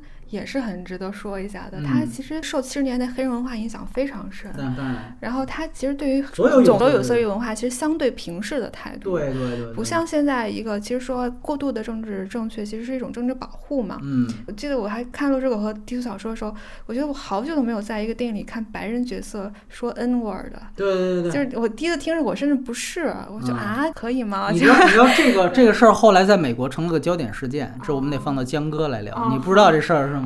但他绝不是歧视或怎么样。对对对。这你在江哥，他有一个黑人的反派嘛？嗯。然后这这个女性像包括对于亚裔，就是刘刘呃刘依玲，她也不是个正派啊。嗯。就他说我表现你，但是我并不回避你的复杂性，这点我就觉得是还是挺厉害的。也不得不说，在危险关系之后，其实时间就来到了本世纪二十一世纪。那昆汀的这两部，或者说我们就叫它一部，其实和中国的关系也极为密切。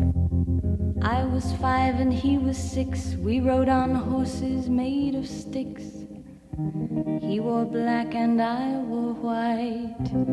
He would always win the fight. Bang, bang. He shot me down. Bang, bang. I hit the ground. Bang, bang. That awful sound. Bang, bang. My baby shot me down.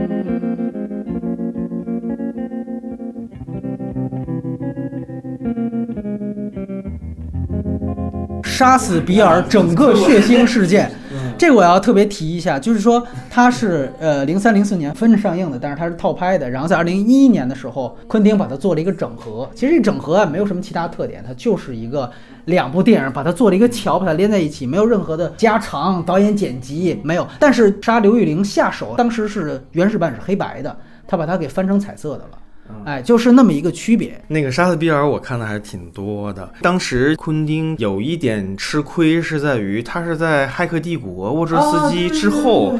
拍的这个电影，所以感觉他某种程度上变成了一个跟风。跟风，哎，这就当时我的感觉，也是当时所有媒体报道的那种感觉，就是说现在都用了袁和平，对，而且随着就是成龙、周润发、李连杰都在闯入好莱坞之后，好莱坞就一票的港星，然后香港元素什么的，感觉这个风就不是昆汀开的了，对，就是，但是其实哎，他就很吃亏，你知道吗？其实他最早就抄了，对，这我在这精武英雄我都背下来了，怎么我就成跟风了？对对对对对。还有就是说，他为了让自己更泛亚一点嘛，他有很多武士片和一些动画的这个元素夹杂在这里，而且当时还没有说他是一个嗜血狂魔，就从这部戏开开始始就是疯了一样的就开始喷血。毕竟以前的张彻也是喷血，对对对啊，对，张彻怎么拍我就怎么拍，我还得给你再提升。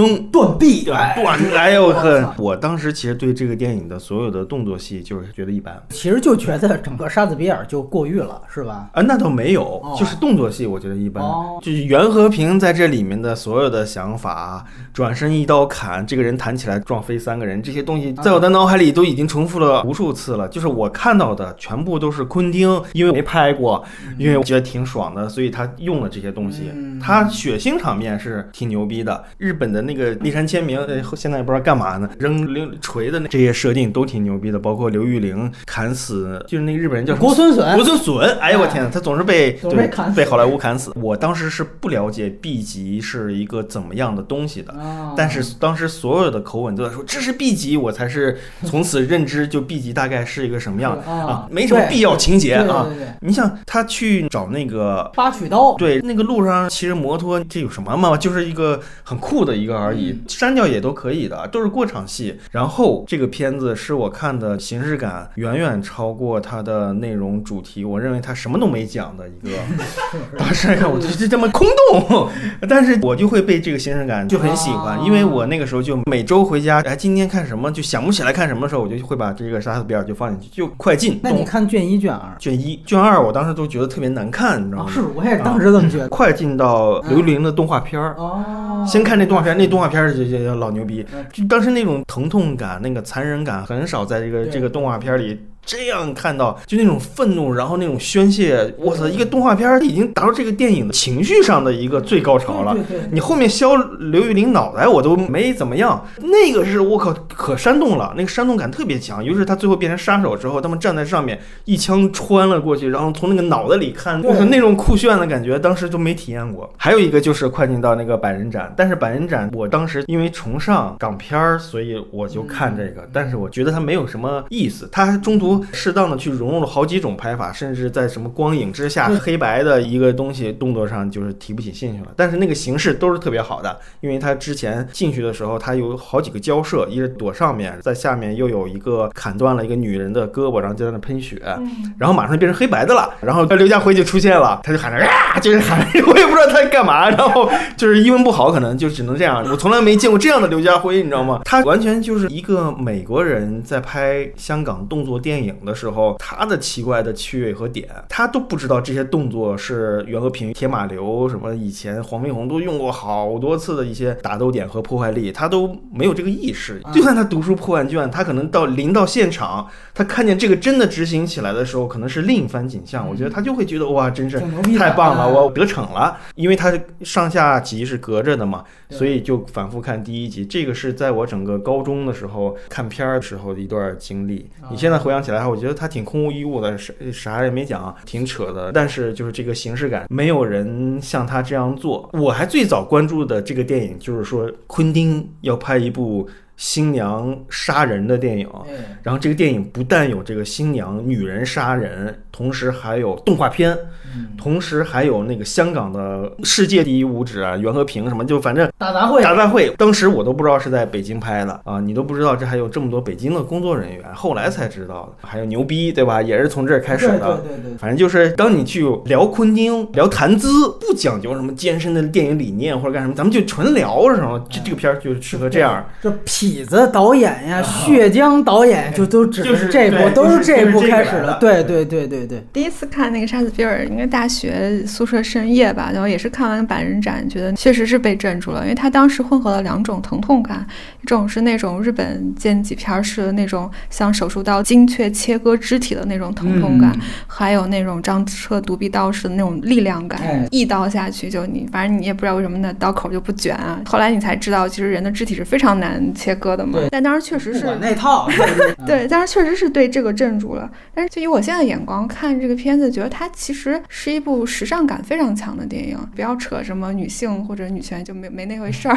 而时尚，就因为我的工作其实也会经常要，跟这些嗯时尚大片儿嘛。但其实如果会跟你聊这片儿不是，就是你经历过时尚照片拍摄的场景的时候，它有一个很大前提是假定性，它所有的布景都是临时建造的，然后所有的那个场景都是为了我来创造一个故事的合法性服务的。嗯，而且你要拿这个眼光看是非常像的，就包括那个独眼女出来的时候，就跟走台步一样，哎它整个的造型，嗯包括她所有就是伴随哨声嘛，对吧？对哎对对，包括她进到刘玉玲那个场所，一看就是给我们拍片儿的那个片场，它有很强的装饰感。盆景感，对对对对对，包括后来她跟刘玉玲的决战，你看这已经室内场景，虽然在下着雪对嘛，然后背后都是蓝光，就是这一看就是一个建造出来的。而他所有的那个动作，其实你不相信他真的能够有力量砍死那么多，嗯但是他那个造型感非常强，随便一拍都是大片儿。包括《百人战》中还有一幕是灯突然暗了，背景全是蓝的，然后只人只剩剪影。你看今年某杂志开封的大片儿就这么拍的，而且你再看那剧情吧，昆汀一向都这样，他是给自己所有的暴力设置合法性的一个导演。就是如果一个人是实行暴力的，他一定给他充足的理由，他从不会挑战合法性本身。而他的片子里最可恶的永远不是暴力本身，所以他让暴力只呈现出娱乐性和舞蹈性的一面。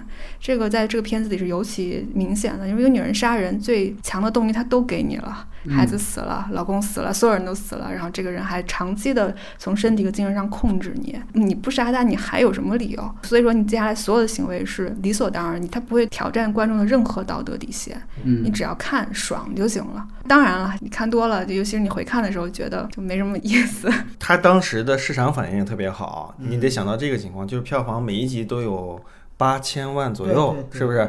然后儿级片嘛，你想啊，想，各种什么 MTV 啊，什么青少年选择奖啊，全是这个。还有就是当时大家就开始炒昆汀跟乌玛瑟曼这个那个这个那个的事情，啊啊啊然后绯闻，哎，对，从那个时候开始又出现这种，竟然还可以这样八卦了的聊，嗯都是那个时候的事儿。我印象中就演那个比尔的那个大卫卡拉丁，他其实拍了好多动作戏的嗯，但是好像都给删掉了。但是因为他是最早拍一些类亚洲兵器电影的这么一个美国人，所以说他这个符号其实用的挺好的。到最后变成的是乌玛斯曼通过白眉这个坏老头儿学了一个绝杀，来打了一个在演亚洲功夫电影的这么一个人。我会有这样的一个置换，包括第一集里面李小龙在砍死一个邵氏演员的这种感觉。嗯第二集好像就变成一个说话电影了，没什么动作戏，就是学艺那段比较精彩。还有一种功夫电影里面好像看不到的那种西方人视角来看这种习武的那种暗黑的一面。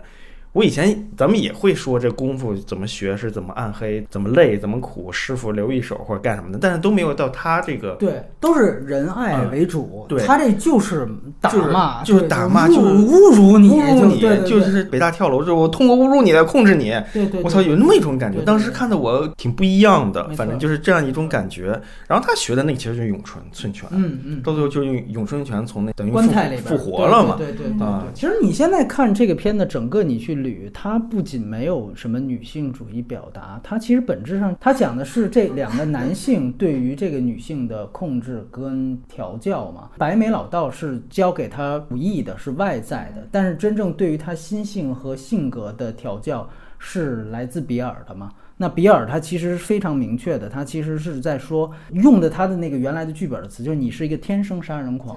他用的这个词，所以他说我为什么要把你全家都杀掉？是因为你就不适合能做那个相夫教子的女人，你就不是这样的。你要相信我。然后后来故意给他打了一个麻药，说那个麻药状态下就是不能说谎，他就说你觉得你能安稳的去过你的余生吗？他就说我不能。这个其实是非常强烈的。当然，我觉得说所有之前，我我是先想到一个现在的梗啊，我想到就是今年早在那个林政正式宣布撤回那个条例之前，大概七月初的时候，他最早就林政是通过中文发声明，他只敢说寿终正寝嘛，然后他用英文他说了一句话叫做 “The bill is dead”，因为 “bill” 这个词也是有法案的意思。所以香港人在前几次示威的时候呢，就举出了 “Kill Bill” 的海报，然后把乌玛瑟曼呢换成了林郑月娥，就是为了讽刺他这种遮遮掩掩的说辞。这是远比小丑上映早得多的关于香港的梗啊！其实这个在当年的奥斯卡上也曾经为了调侃曾经出轨的那个比尔·克林顿。主持人也拿这片名开过玩笑，就说 Q Bill 其实说出了希拉里的心声，大概是这样。就其实大家都能翻看到。那刚才说昆汀真的是早就他成为了流大众流行文化一部分，就是在这儿。包括当时那个黄衣服，我天哪！我这最早你知道，我看杀死比尔非常晚，我都是无数遍看到 N 多这种黄衣服探讨这个事情之后很久我才看这个片子。这次看到二合一版，这个是他最有漫画感。就昆汀，其实他直接展现了他两个视觉元素的来源，一个视觉元素来源当然就是邵氏电影、香港的武打片，另外一个视觉元素来源就是漫画。我其实觉得这里面这次再看盆景打斗，昆汀在打着打着，突然他停下来切一个远景，摄影机右下角给了一个那种日式传统主管水龙头的那种镜头，就这个对于动作戏节奏的调节，包括甚至这是一种对于时间性的塑造，他给出那种主管颠倒的声音，一下子慢下来，然后非常静，从一个激烈的打斗的快节奏的过程当中切到一个雪花流水的意境，这个东西非常牛逼。所以你要问我说，袁和平参与的电影和他自己导演的电影，哪怕在动作戏方面差在哪儿，我觉得差距就在这儿。就你给袁和平一万分钟拍打架，他也不会有一秒钟去想到去拍这么一场戏，这个就是导演思维。当然，卷二相对华彩的就是白眉老道，那个是其实刘家辉其实算一人分饰两角嘛，那是他饰演第二个人。那场戏是完全的戏仿，就我们之前说，他就不是抄袭的，他是带有其实一种乐趣的去解构邵氏武打片的风格。我觉得最牛逼的就是邵氏大推胶。我我操！无限次给 一分钟剪六次，日一下推到，然后然后你就看那个白眉老道一吹胡，哼，嘎一下胡子飘下，然后嘎又推呀，就最后没有台词，就是生推，你知道吗？他说了一些广东话。对对对对对对，这确实太逗。我第一遍看的时候完全不知道这些，因为我当时没有系统去看邵氏电影。后来你看完张彻，你看完这些少林三十六房这些，你回看，我操！这他妈太逗了！就这个东西是现在比较有乐趣的。但是说句实话，就如果说这里面真的有一个所谓主题的话，就是刚才说的很政治不正确这个东西。其实最终你定位这个女人的形象，甚至你会说女主角能杀到比尔面前，就是比尔不好的一盘大棋。就是他整部电影消解了复仇的功利性，就从一上来就是比尔不让那个独眼女打针嘛。其实他就是盼着你来复仇，然后你也会发现，这次我看四个小时的二合一版，整个四个小时最后一个小时是最后的终章。终章为什么那么长？我是真是看一次睡一次，我这次看又睡了。因为他在讲的是他对于这个女性杀手最大考验，不是杀人技，而是亲情本身。对，就我突然把女儿摆出来，我看你能不能挑战成功。你如果挑战成功了，就证明你杀手的这个本性。超越了你女性的这个性别，我就调教赢了。其实是这个逻辑，所以你会发现到最后把比尔杀死之后，乌玛瑟曼说了一句谢谢你，然后在那儿哭了半天嘛。所以整个剧其实绝对是政治不正确的，但是就是因为它整体做了一种渐离效果，就是又玩这个又玩那个，你可以把它，哎呀，我其实没有严肃在说这些东西啊，你不用在乎我这些东西。然后刚刚明确啊，最新消息是这个片子要拍三了，要讲的什么，我甚至都可以说，就是最开始的第一。第一个打的那个黑人的女儿，他不是当着他面把他妈给杀了吗？也是他妈当时先开烂枪了。然后他不是说你说等你长大了来复仇，嗯哎，这三讲的就是他长大之后来找乌玛瑟曼复仇的故事。我哎，跟你说，这个故事梗概就是二结束之后，所有媒体都在炒的一个哎点，至今没有改。我也怀疑他要拍。但是他是监制加编剧，不导演，最后一部的配额他不会浪费在《杀死比尔三》上面，监制就可能就是罗德里格兹又可以又又干活来活了，对，来活了，来活了，兄弟义气是吧？或者死侍那导演也是，都是卡梅隆用完了，直接来来就是血浆嘛，哎。然后这个片的幕后确实远比正片精彩。演比尔，你刚才说的那个大卫卡拉丁，嗯他应该是就前几年，他真的是被 kill 了，而且就是死在了亚洲。他好像是在泰国跟人妖干完了之后，他应该是性窒息，然后性窒息哦是这样的一个死亡方式。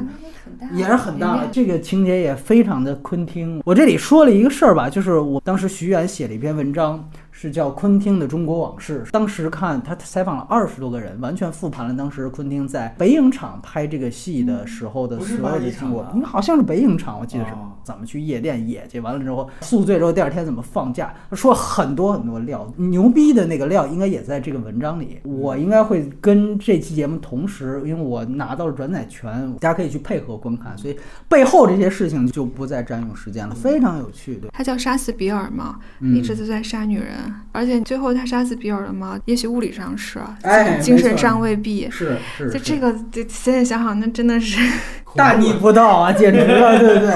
这是哈维拍的吧？这是，就非常理解他的女性观就是这样的嘛。哎是，就还有一个就是也跟电影题外话了，就是看他的这种片子，其实你就接受了这个电影中是有极恶存在的嘛。嗯但是其实今年还是去年就出了一个新闻嘛，就是美国一个护理院有一个多年的植物人就突然怀孕了，就是他就开始乌玛瑟曼开始遭遇马斯曼，对对，就哎，怎么感觉就是其实恶真的还是在人间啊，不在电影里。哎就那段他杀的是男人，他杀了两个男人嘛啊，对对对，然后上来剩下对全是杀的女人，而女人都是受那个比尔蛊惑和控制的。哎，你知道那个韦恩斯坦他们出事的时候爆昆汀黑料，就是爆他给乌玛那个车是有问题的，然后然后然后好像是应该是杀死比尔二，他是劝他亲自驾驶，其实应该是都是替身上，都是布拉德皮都上去开的。但是那车就是有问题的，然后结果就出事儿了。出事儿了之后，好像处理也不是很好。那个时候两个人也情侣关系就有问题了。哎呀，这种料就跟什么《大话西游》的时候，这周星驰跟两个女演员，哎，这这就是之后聊吧，就是这个自行车那个对对对对对，都是交通工具嘛。接下来就进入了女性三部曲的终章——刑房电影之《金刚不坏》。来，翠花进音乐。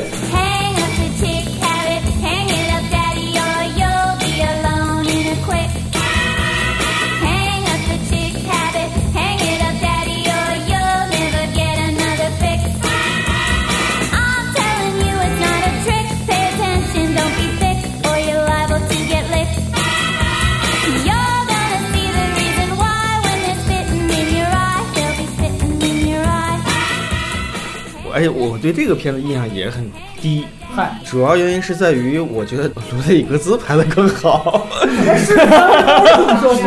对，反正当时是这么看的，因为知道他们两个人玩这个东西，玩到所谓模仿电影之后，已经死角就已经是最高峰了，而且吹的也是最高峰。包括电影里面会有那个胶片燃烧，然后导致大家看的都是他妈的不完整的电哎影，就这些当时的历史残片对哎残片当然那个是出现在罗德里格兹的那个那个恐怖星球上的。但是你会觉得恐怖星球那个玩的更他妈的爽快，而这个昆汀这个东西好像是要跟他做个配合吧，你那边那么躁动，我这边稍微安静，好像是这样一个感觉吧。然后他拍的这个东西，我一开始是很难代入的，超长度的话唠，然后完全没有指向性的，就是特别难熬。一开场那俩警察在说什么呢？后来你才发现有一个替身开车的这样一个元素。你才觉得这个好像跟电影工业好像又有点关系。我现在唯一能想起来的，其实就是以自己开车撞车，这他妈很脑洞的一件事儿，来去设定一个那种癖好，就是 B 级片儿这种撞车戏，我是印象特别深的。然后在杀死比尔的时候，我都没有怎么觉得他是恋足癖，你知道吗？哎，就拍到这个时候，那个女孩在那把脚耷拉在外面，对对对，然后咣，那脚就切了，唰唰唰！哎，我觉得那个我出现了快感，就就跟那个什么欲望什么欲望号快车，对，欲望号快车似的，哎，这这种奇怪的感觉。但是这个片子，他把那么漫长时间就压在那个地方，就让我觉得有点崩溃。当然这就得问问这个，这我只能说一些印象啊，就罗格里格斯的更好，而且噱头更足。我印象中，哪怕看电影《的别册》里面，也是把卢斯麦高恩一条腿当机枪的那个、啊，对对，那个名场面。所以你们看的都是两个片子合一的，或者那那种版，刚开始看的是合一的，后来出了也分着分着也都看了，也都看着，然后分别看了那个就更长了。我记得就是模仿了当时 B 级片，比如说胶片划痕、啊是固定做这些。哎呀，但是确实是这个片子是我比较不喜欢昆汀的一部啊，能看出来他前后两车女人的不同，明显的不同。其实是在语言上的，好像他区隔出了两种女性，一种是特别像女性的女性，一种是强大的有力量女性。这种女性的特点就是特别像男人，无论从外形上，最重要是从语言上，因为他们互相称为彼此的叫 mate，然后他们用的形容词就叫 boss out，就是非常男性生殖器，就是男性之间互相开玩笑用的词。他把作为女性，让他一直导的那个概念就是谁上谁下，他把这个作为一种权力关系的体现吧。最后的导出的一个结果就是一个女性她要掌握权力，他也得在上面。最后嗯特技演员他确实一直也在车上，这些东西现在看很浅薄的一一些类比。其中那个特技演员后来出现在《好莱坞往事》里头对啊啊，对啊对啊，对是那个就是那个说不用皮特的那个老板库尔特拉塞尔，都说昆汀的暴力美学，但他对暴力其实有一种执念，就他特别喜欢击打人的头部，从头到尾，就这部片子的暴力主要体现在追逐戏上。嗯但他最后打死那个男主就是一锤定音。你看，从落水狗到对耳朵的，到最后对割头皮，呃，我不知道你是不是这次重看，我觉得这次看我才明白它明确的自反属性从概念上是来自于哪儿，原来是来自于这个片子。它这部电影中确实不像罗德里格斯玩的彻底，它这里边实际上是有习作性质的，就是人设也很像啊。布拉德皮特是个替身，这个片子也是个说白就是都是老司机的电影嘛。然后这个里面真的就是老司机，是个变态老司机，哎，等于说白就美国罗里贤的故事嘛。他就是可以作为解读好莱坞往事最简单的入门版。这个结构非常像，它完整版分上下两部嘛，上半部分是从男性视角写什么？其实写性交这件事情嘛。下半部分是写女性视角写性交这件事情，上半部分是非常明显的刑房电影风格，被大家津津乐道，噪点、划痕、跳帧、底噪，还有预告片残片。但特别注意，从第二部分它有一段突然变彩色的那一段开始啊，后面一下子就没有刚才说的任何这些做旧痕迹了，只有女替身爬到车顶那一刹那又有一次跳接，但是其他部分全部都是标准的。高清电影质感，在这儿我觉得是非常有趣的。就这个变彩色的界限，再加上这个做旧的东西完全取消，其实就是这部电影当中的虚实界限。而从变彩色之前，都是男主角的意淫。所以有人说前半段他妈太残酷了，这男主角把撞三个女孩的镜头其实拍了三遍嘛。你说就是港片，成龙从大楼上往下跳，我要拍三遍三个角度，对吧？就这个我完全一样，我拍三遍，然后嗯一遍比一遍血腥，然后每一遍他接一个女孩的死样，都三个女孩，所以我拍三遍。我怎么没有人骂他政治不正确？因为昆汀拍的非常清楚，前半段就是刑房电影本身，这些廉价的剥削电影的受众，当时就是讨好底层的直男观众的。这就像你现在打开一部 AV，你除非是特意那种拍给女性的 AV 的话，大部分的情节也都是犯罪的、侮辱女性的。因为早期的电影呢，它还承担色情功能的时候，刑房类电影它当然就有这样的特点。然后，昆汀已经通过变彩色的情节明确，那前面这些就都是电影本身了。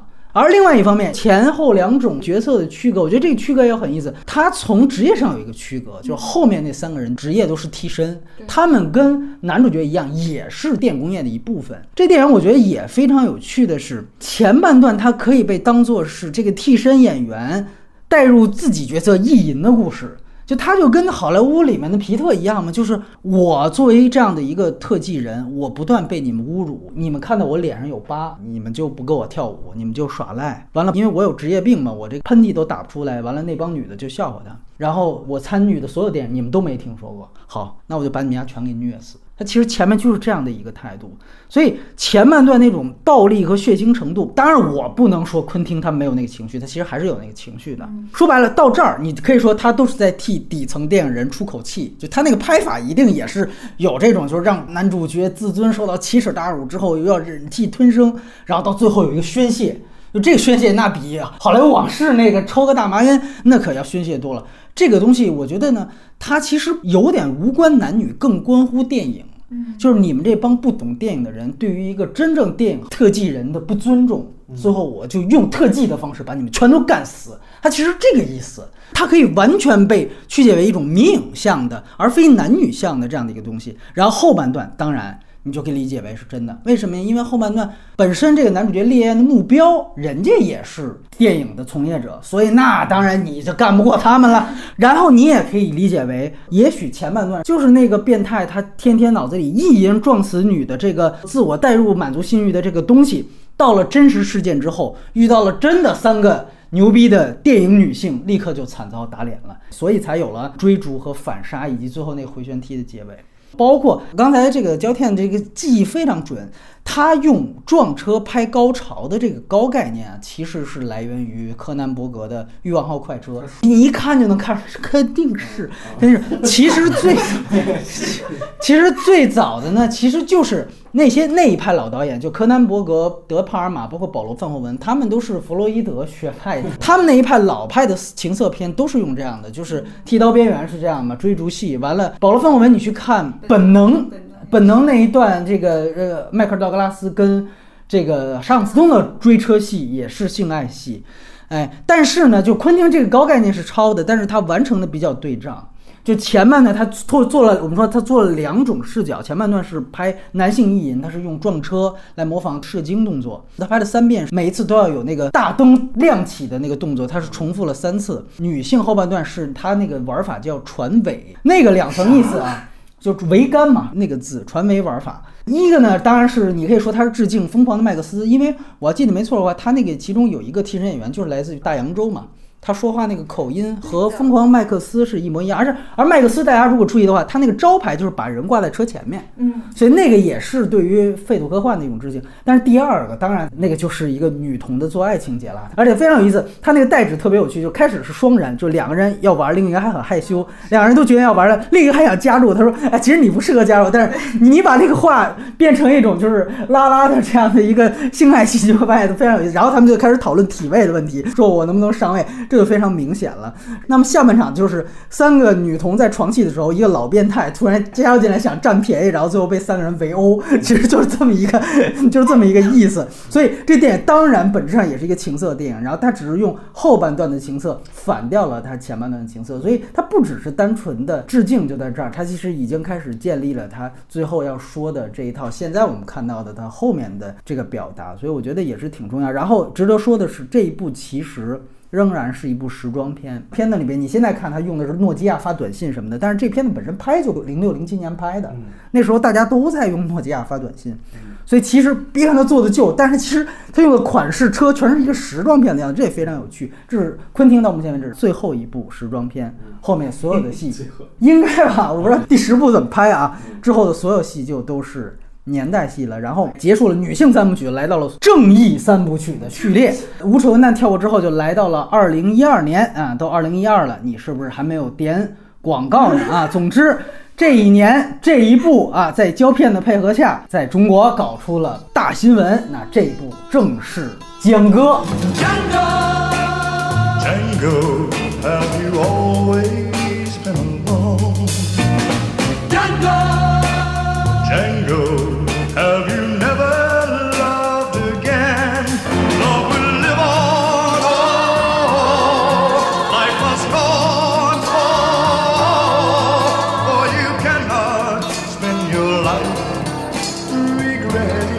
很多人好像还不知道这个梗是吧？这个就是我快速说一下，就是这胶片当时啊，这片子不是在中国撤档了吗？其实最终撤档的原因，后来追根溯源是胶片在媒体上看完之后，发现我靠，这居然江哥倒挂的时候露点了，然后他觉得这个是广电尺度放宽的一个信号，就洋洋洒洒写了一篇这大尺度各种暴力洋剧如何如何，完了 晚上这篇文章发了之后呢，可能广电某个领导晚上也不睡觉，也不知道什么原因就看见了，才有了后面那一系列的事儿。这个放在眼中。这也应该放原原来阅读是吧？我跟你说，这个其实应该是有后续。当时昆汀去了那一年的澳门电影节，就有记者就自然就问到了这个事儿嘛，说你这电影又被他妈撤档之后又删了一遍，又上映，你怎么看？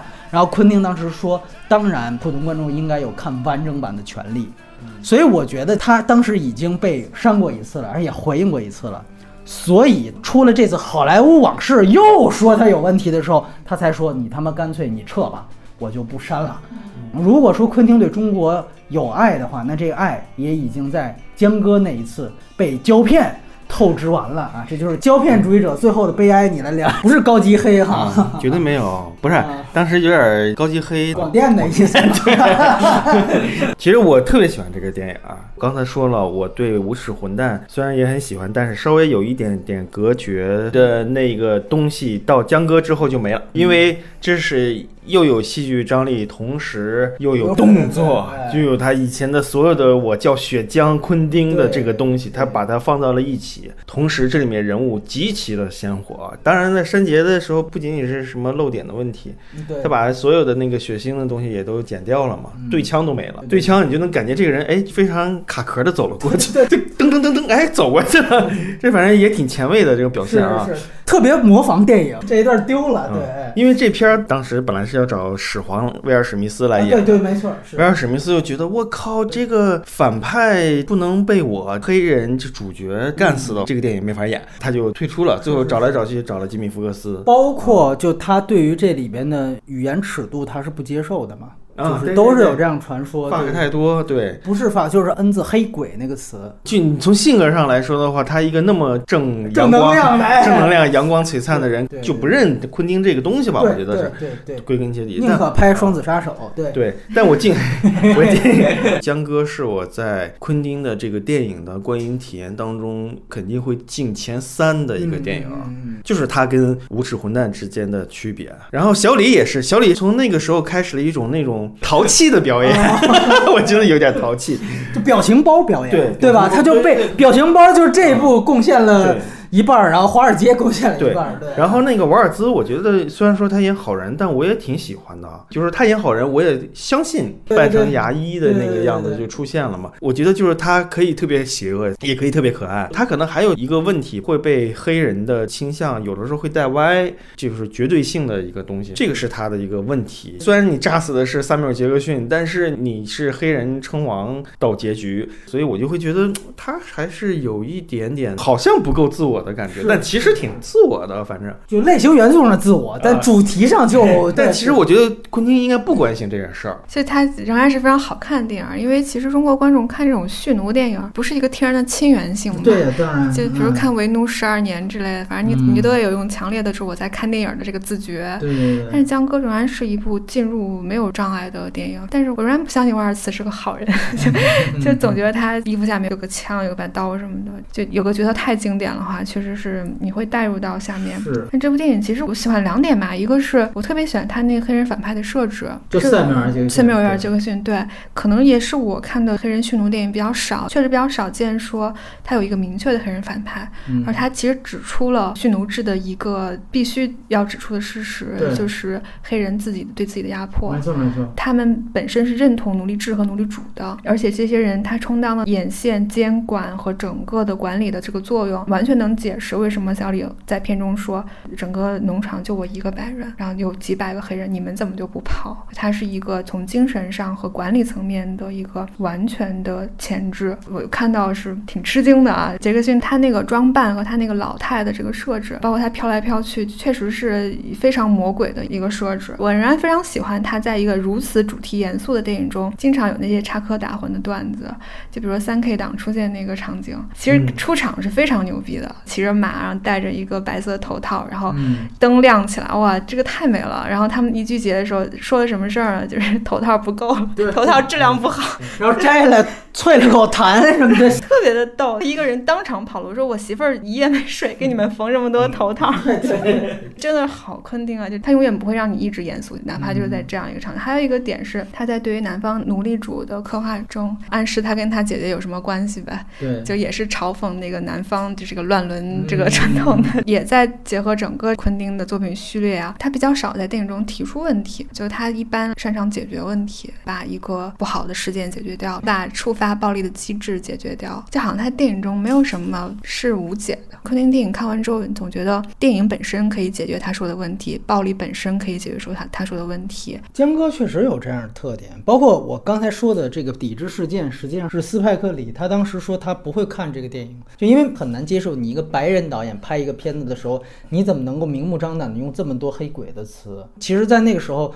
斯派里是直接提出了这个东西，而且他明确的他说这个东西其实根本就不是黑人电影。这其实直到黑色党徒的时候，我们也在斯派里那期谈过。后来当然塞缪尔杰克逊也回喷来着，就说他妈的斯派格里现在也是一种戏霸了，就说他妈好像黑人的题材只能你拍，你是黑人领袖了，操，就是其他人都不能碰，就他也有这种回击。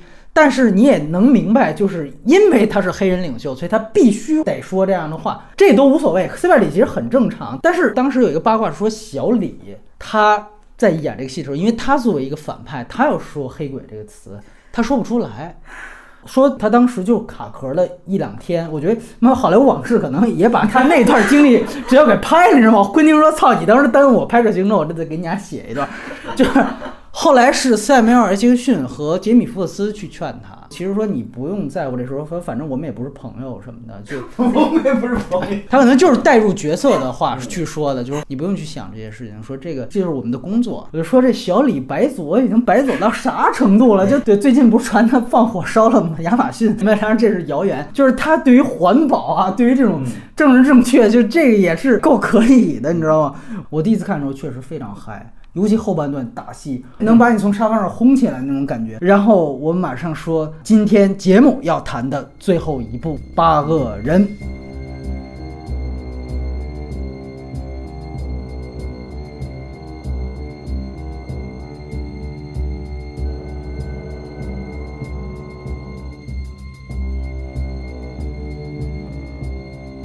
这一部呢，近锦是没有看过，而且他是最后才发现自己没有看过，所以咱们两个来谈一谈。八恶人没有重复江歌或者无耻混蛋，但是你总觉得他在重复的感觉，哎，就是这么一种奇怪的感觉。你剧情还挺复杂的，人物还挺多的，我就是！你要想找他自我重复，还真不如批判其他导演那么容易，嗯因为他没有那么表面那么简单。对对，但是你又会有种感觉，就是他还是在重复，就在好像在用自己一套科学的奥秘啊，嗯你们都还没掌握，我就我掌握了对，我随便拿出点糖果，就往里一搁，就形成一个新的系统。但是你看的时候也很爽，这也是一个讲强戏剧张力的一个、哎一个一个片子。然后血浆倒没有那么多吧，就是把下体给割了是吧？反正又来这招儿，反正这招儿也咱口口交什么啊，对，反正就是这些东西吧，你能得到固有的享受，但是你好像觉得他是不是在偷懒人物的方法走向和那种戏剧张力的达成的效果，至少是没有突破前两部。但是那信信息量实在太复杂了，从刚开始压着那个女人上车，马车。就开始在不断的用一种信息量后置，就这种老套路来去抛梗。对，然后就不断人加入进来。对对，谈话都是信息量后置对对，每一场戏全是这样的，把控观众特别好。我觉得姜文也是这毛病。这是昆汀第 N 次使用莫里康内的配乐，介绍一下。但是确实是他第一次正式聘用老人家写了一个原唱配乐，而且呢，帮助莫里康内拿到了奥斯卡配乐奖。这不仅是这个电影当时唯一一次奥斯卡奖，奥斯卡奖对啊，而且呢，莫里康内本人好像也完成了亨利·方达之后唯一一个在拿到安慰性质的终身成就奖之后，又凭借实力拿到自己所在职业的那个奖项的。最牛逼的是，莫里康内在后来仍然还在吐槽昆汀，就说昆汀这导演让他加班儿。你听莫里康内后来的说法，就昆汀完全不是大家展现那样，他像一个暴君一样。开始大师你随便创作啊，你这两个月之后给我，然后突然他给我打一电话说，哎，你这个星期五必须给我九九六，你知道吗？五天之后我必须要听到小样，然后或者说他已经写出了一个大接，他说我完全不要了，我你要给我写另外一个，然后你马上得给我。他就说昆汀没有任何计划，想一出是一出，然后就随便指挥我。当然了，莫里康内的惯用套路是，当他接受意大利语采访捅出去之后，他用英语说：“哎，我没有说过那话，都是大家断章取义，都是曲解我，没有翻译好什么的。”所以这东西也罗生门。但是我相信这里面其实肯定有事儿。这个片子我特别喜，低俗小说吹的太多了，我宁可选八个人到我的个人前三。呃，然后这个片子摄影是这十年我觉得最佳的摄影。当然，是不是也要炫耀一下？我是最早是在悉尼看的七十毫米路演版。啊，果然是需要炫耀啊，对，需要炫耀，真是需要炫耀。这个是是让我第一次知道了，就常年在家看那种史诗片资源的时候，前面会出现那种好几分钟的定帧的片头序幕，然后开始起音乐，那个片头是定帧的，以及中场休息的定帧画面，到底是一个怎么样在一个老式的剧场式电影院里运作的？这是我第一次知道啊，原来是他那个时候幕布其实是没有拉开的，那个定帧画面就是投在红幕布上，完了这个时候长灯也是亮的，大家可以来回走动，它就是通过那个字幕告诉你电影要开始了，你赶紧找座坐下，就是这个目的。然后中场休息的也不是说整个中场休息就五分钟，而是那告诉你准备要开始了，你开始要落座了，它是配合这个红幕布的拉开和这个放下来使用的。所以我当时发了条微博说，这他妈才是我人生第一次看电影，那个就是一个朝圣的过程。然后也是因为当时七十毫米非 IMAX 胶片全球也没多少家，然后当时昆汀好像还特别花钱召集了全球能放七十毫米胶片的所有影院的放映员到美国去集训了几天。听说呢，后来还是偶尔有放映事故，因为胶片其实非常难放的，尤其七十毫米胶片又大。你知道胶片放映员其实都是有资历的那种匠人了。就原来你知道，就是是需要培训上岗才能当放映员的，所以我就说一句，我说李安如果如此推广一百二十帧，他要真用心的话，他应该也像昆汀当年一样，他应该搞一个那种培训啊，你不至于全国反过来那个事故率那么高，我觉得这个也是有问题。说句实话，数字放映比胶片放映容易一百倍都不止。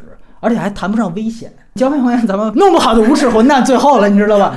非常危险啊！然后这次是看了网飞的加长版，其实也没有那么长，因为它这次做成网剧形式，每一段都有前面四分钟内开场跟四分钟的结局，所以你要扣除后三集的片头片尾的话，大概差不多是一百八十多分钟左右。也比原来的版本要长，其实七十毫米版已经比大家看到的资源版也长一些，但是我至今都没弄到长到哪儿。就像你刚才说的，你说他自我重复吧，他搞这么多仪式感，我这么七十毫米拍的，我这那个的，你说至于吗？对，所以他一定你感觉是导演的野心。其实确实从结构上来看，我这次在看，其实最像《落水狗》的扩展版，就它大部分时间都是几个人被迫来到一个室内场景里面，这是大雪封山嘛，然后在这个场景里面互相猜忌。其实都是短时间，然后强化出一种正在进行时的状态。谁是那么内鬼啊？这里边谁有问题？甚至你会发现，它里面启用的两个演员，一个是蒂姆·罗斯，一个是金先生。《洛水狗》里面金先生都是一样的。蒂姆·罗斯最牛逼是，他两次的人设都差不多，都是内鬼。然后在主题上，他确实是无耻混蛋的历史观的延伸。就现在这个中国有个词叫历史虚无主义哈，你要这么说的话，这个电影昆汀展示的就是一个虚无主义。他就是通过一场劫发场的戏，又把美国半部近代史的重新演了一遍。这个野心其实比无耻混蛋还要大。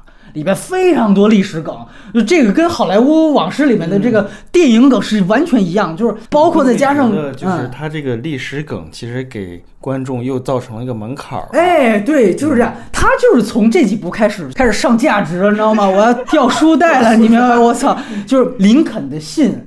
南北方战争、黑人解放，电影中还有一段巨长的关于私刑和程序正义的讨论，告诉你复仇和文明处刑的不同。这个讨论，就昆汀在这里面放了特别严肃向的历史沙盘推演，然后在形式上这片的舞台感，你不觉得特别强吗？也是一场历史大戏。中间他有一幕就是说，干脆你们两拨人不要吵了，南方观点有北方观点，他中间放一个桌子，说这个就是我们的界河，然后大家除了吃饭那个桌子上之外，其他地方都是在两边互不来往。整个这个米尼服装店，就算是一个客栈吧，它基本上就是舞台。然后在开始前，赏金猎人库尔特·拉塞尔他带里边唯一的女主有一段前戏，然后蒂姆·罗斯那边有另外一段前戏。你会发现这个也很有趣，也是他他关于表演的讨论。就赏金猎人这边啊，完全是即兴表演派，因为不断有不速之客介入打断，所以你要重新再组织再发挥。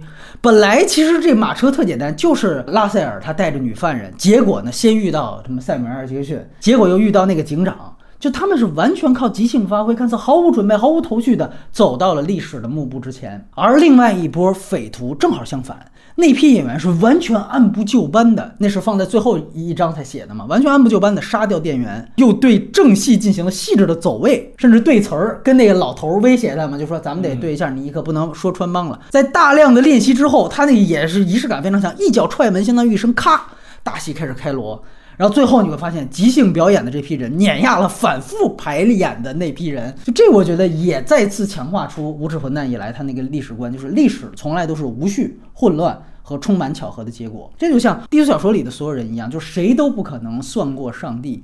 你可以看到他说政客就是谁比谁更戏精，就是我觉得那个老头他是作为一个南方将军的那样一个符号非常明显，就是他开始先被底层的匪帮集结。你要了解一下，当时南方相当一部分军队啊，其实就是为了发战争财的一帮匪徒。等于他在这个当中就说，你看这个人果然他底下是有一个匪徒一直在拿枪顶着这个南方将军。最后这个人又被黑人的谎话，塞缪尔军说这个谎话，就说你看我让你儿子给我吸屌什么这那个的，然后激怒他，然后又被黑人合理的反杀。在这里面，就是昆汀价值观就是像这样的三 K 党和南方的红脖子，完全成为了历史的牺牲品。包括说刚才我们提到的落水狗那段缉毒犬的故事，它这里面也是如出一辙。但是他到这儿的时候，他已经完全不给观众这个戏中戏到底是真是假。除了含那个黑人屌的那个戏，另外一个就是那个林肯的信。哎，他一开始说，哎，我这有一封林肯的信，到底是不是？哎，完了，对，然后那个拉塞尔因为这个，他才让一个黑人上车。他说：“居然林肯给你写信，我能看看吗？”我操，那个女犯人，我一口痰啐上去，操，这一看就是假。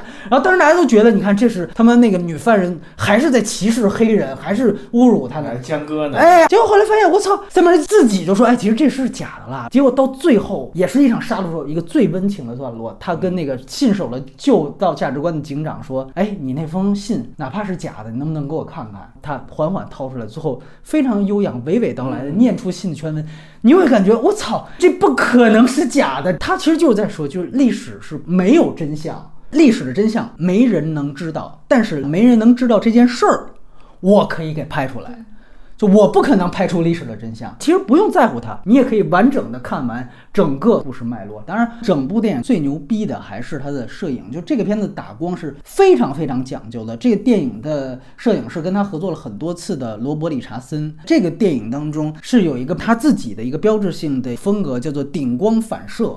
这是集大成之作，它会打下一束顶光，照在地面或桌子上，然后亮到让桌子本身形成一个反射的光源。每一场戏，每个镜头的打光都是层次分明的。你包括会不会觉得这个电影现在是低估的一个对对，啊它是一个特别就是耐看，而且是极为讲究每一场戏。就说白了，昆汀之前片子没有这么强的精致感，你明白吗？是是是，极为精致，我操！从外景那个雪山，我操，那个戏你还记得吗？它是完全实拍的，那个马车从那个雪茫茫的那个雾气，就像一团云一样追着他们，然后从那雾气当中窜出来。他用他妈的潘纳维森的那个超七十毫米，我操，那个是他妈实拍，那也太牛逼了！室内戏就刚才说的所有这种顶光反射，你别看就两个主要场景，马车跟咖啡厅。那个咖啡厅两个小时的戏份，昆汀几乎是三百六十度的取景。就刚才说舞台感，其实这片子第四堵墙是随意切换的，在中章的时候，老头还是蒂姆罗斯，他看向摄影机，那场戏是完成了一个第四墙的倒转。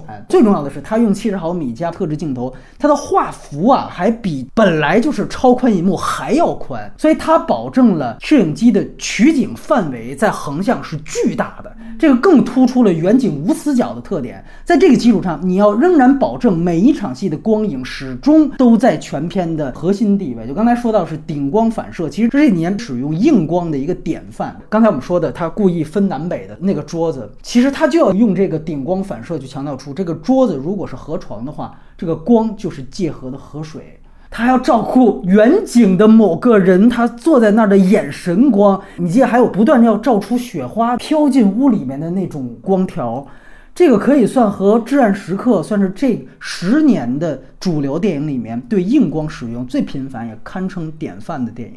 然后最后说昆汀宇宙这个问题，蒂姆·罗斯他的角色是《无耻混蛋》里面法沙那个影评人角色的曾曾曾祖父，巨牛逼。然后另外一个就是有一个红苹果牌香烟，这个昆汀的粉丝都知道。好莱坞往事，好莱坞往事的最后，没错，就是小李子最后骂街，说操，这他妈香烟太他妈难抽了。红苹果香烟在八个人里边也是出现了，而且他最后小李那个彩蛋就 Q 了一下八个人。然后胶片最后关于昆汀第十部的期待，来做个结语吧，来。啊，第十部我来说。星际迷航，哎，啊，对，我希望他最后能拍一个跟自己拥有的知识储备不是这样的东西，就是跟我们所有以往的这些东西，我希望能能歇一会儿。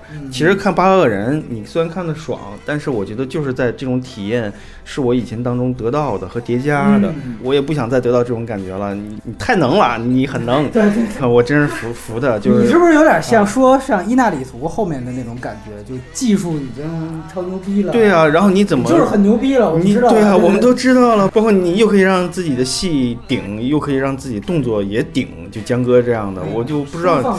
对对对，我希望你如果是真的是以一个仪式化的收尾的话，你就把这仪式给内容化一点。按理说，其实大家会觉得《好莱坞往事》应该是他的收尾，后一部，对对对，他莫名拍一个什么《星际迷航四》，就感觉很奇怪，所以我就还是希望就能再出乎意料一点。他要真拍一个《星际迷航四》，其实也挺出乎意料的，科幻这个。对对对，但是是我就不喜欢去想这个事儿。其实我对昆汀仍然充满期待。嗯，啊，而且尤其是回看的感受特别强，他是那种早期你会高估，但是后期会低估的那种导演。嗯，所以早期的时候觉得我靠，所有的影史导演都该跪下，就这样出来。但是其实你看多了之后，加上他也太过流行，就是他不是那种高冷范儿的，在心里的鄙视链在上游的一个导演。就你说喜欢他吧，也没有什么逼格，就是所有人都喜欢 他，对。后来就很容易低估嘛，但其实摆正他仍然是非常牛的一位导演。第十部，我觉得无论他是否选择了《星际迷航》。那如果选的话，我会可能是我看会看的最认真的一部《星际迷航》吧。如果不是的话，那可能别的我也觉得都可以去看。一艘飞船都没有，我告诉你。或者是开干上来就黑帮的飞船碾死你，碾三遍，我的那也挺牛逼，比拍《杀死比尔三》强，哥们儿。那东西就全是框架，那东西你再让一黑人女的反杀，这个啥意思？你就当个监制，我就听好罗里格斯来吧，给他一个活干。星际迷航它适合做监制，剧本加监制。他已经写他现在就是决定要不要我自己导。害怕，吓吓人，还是吓人感觉。但是你说他的东西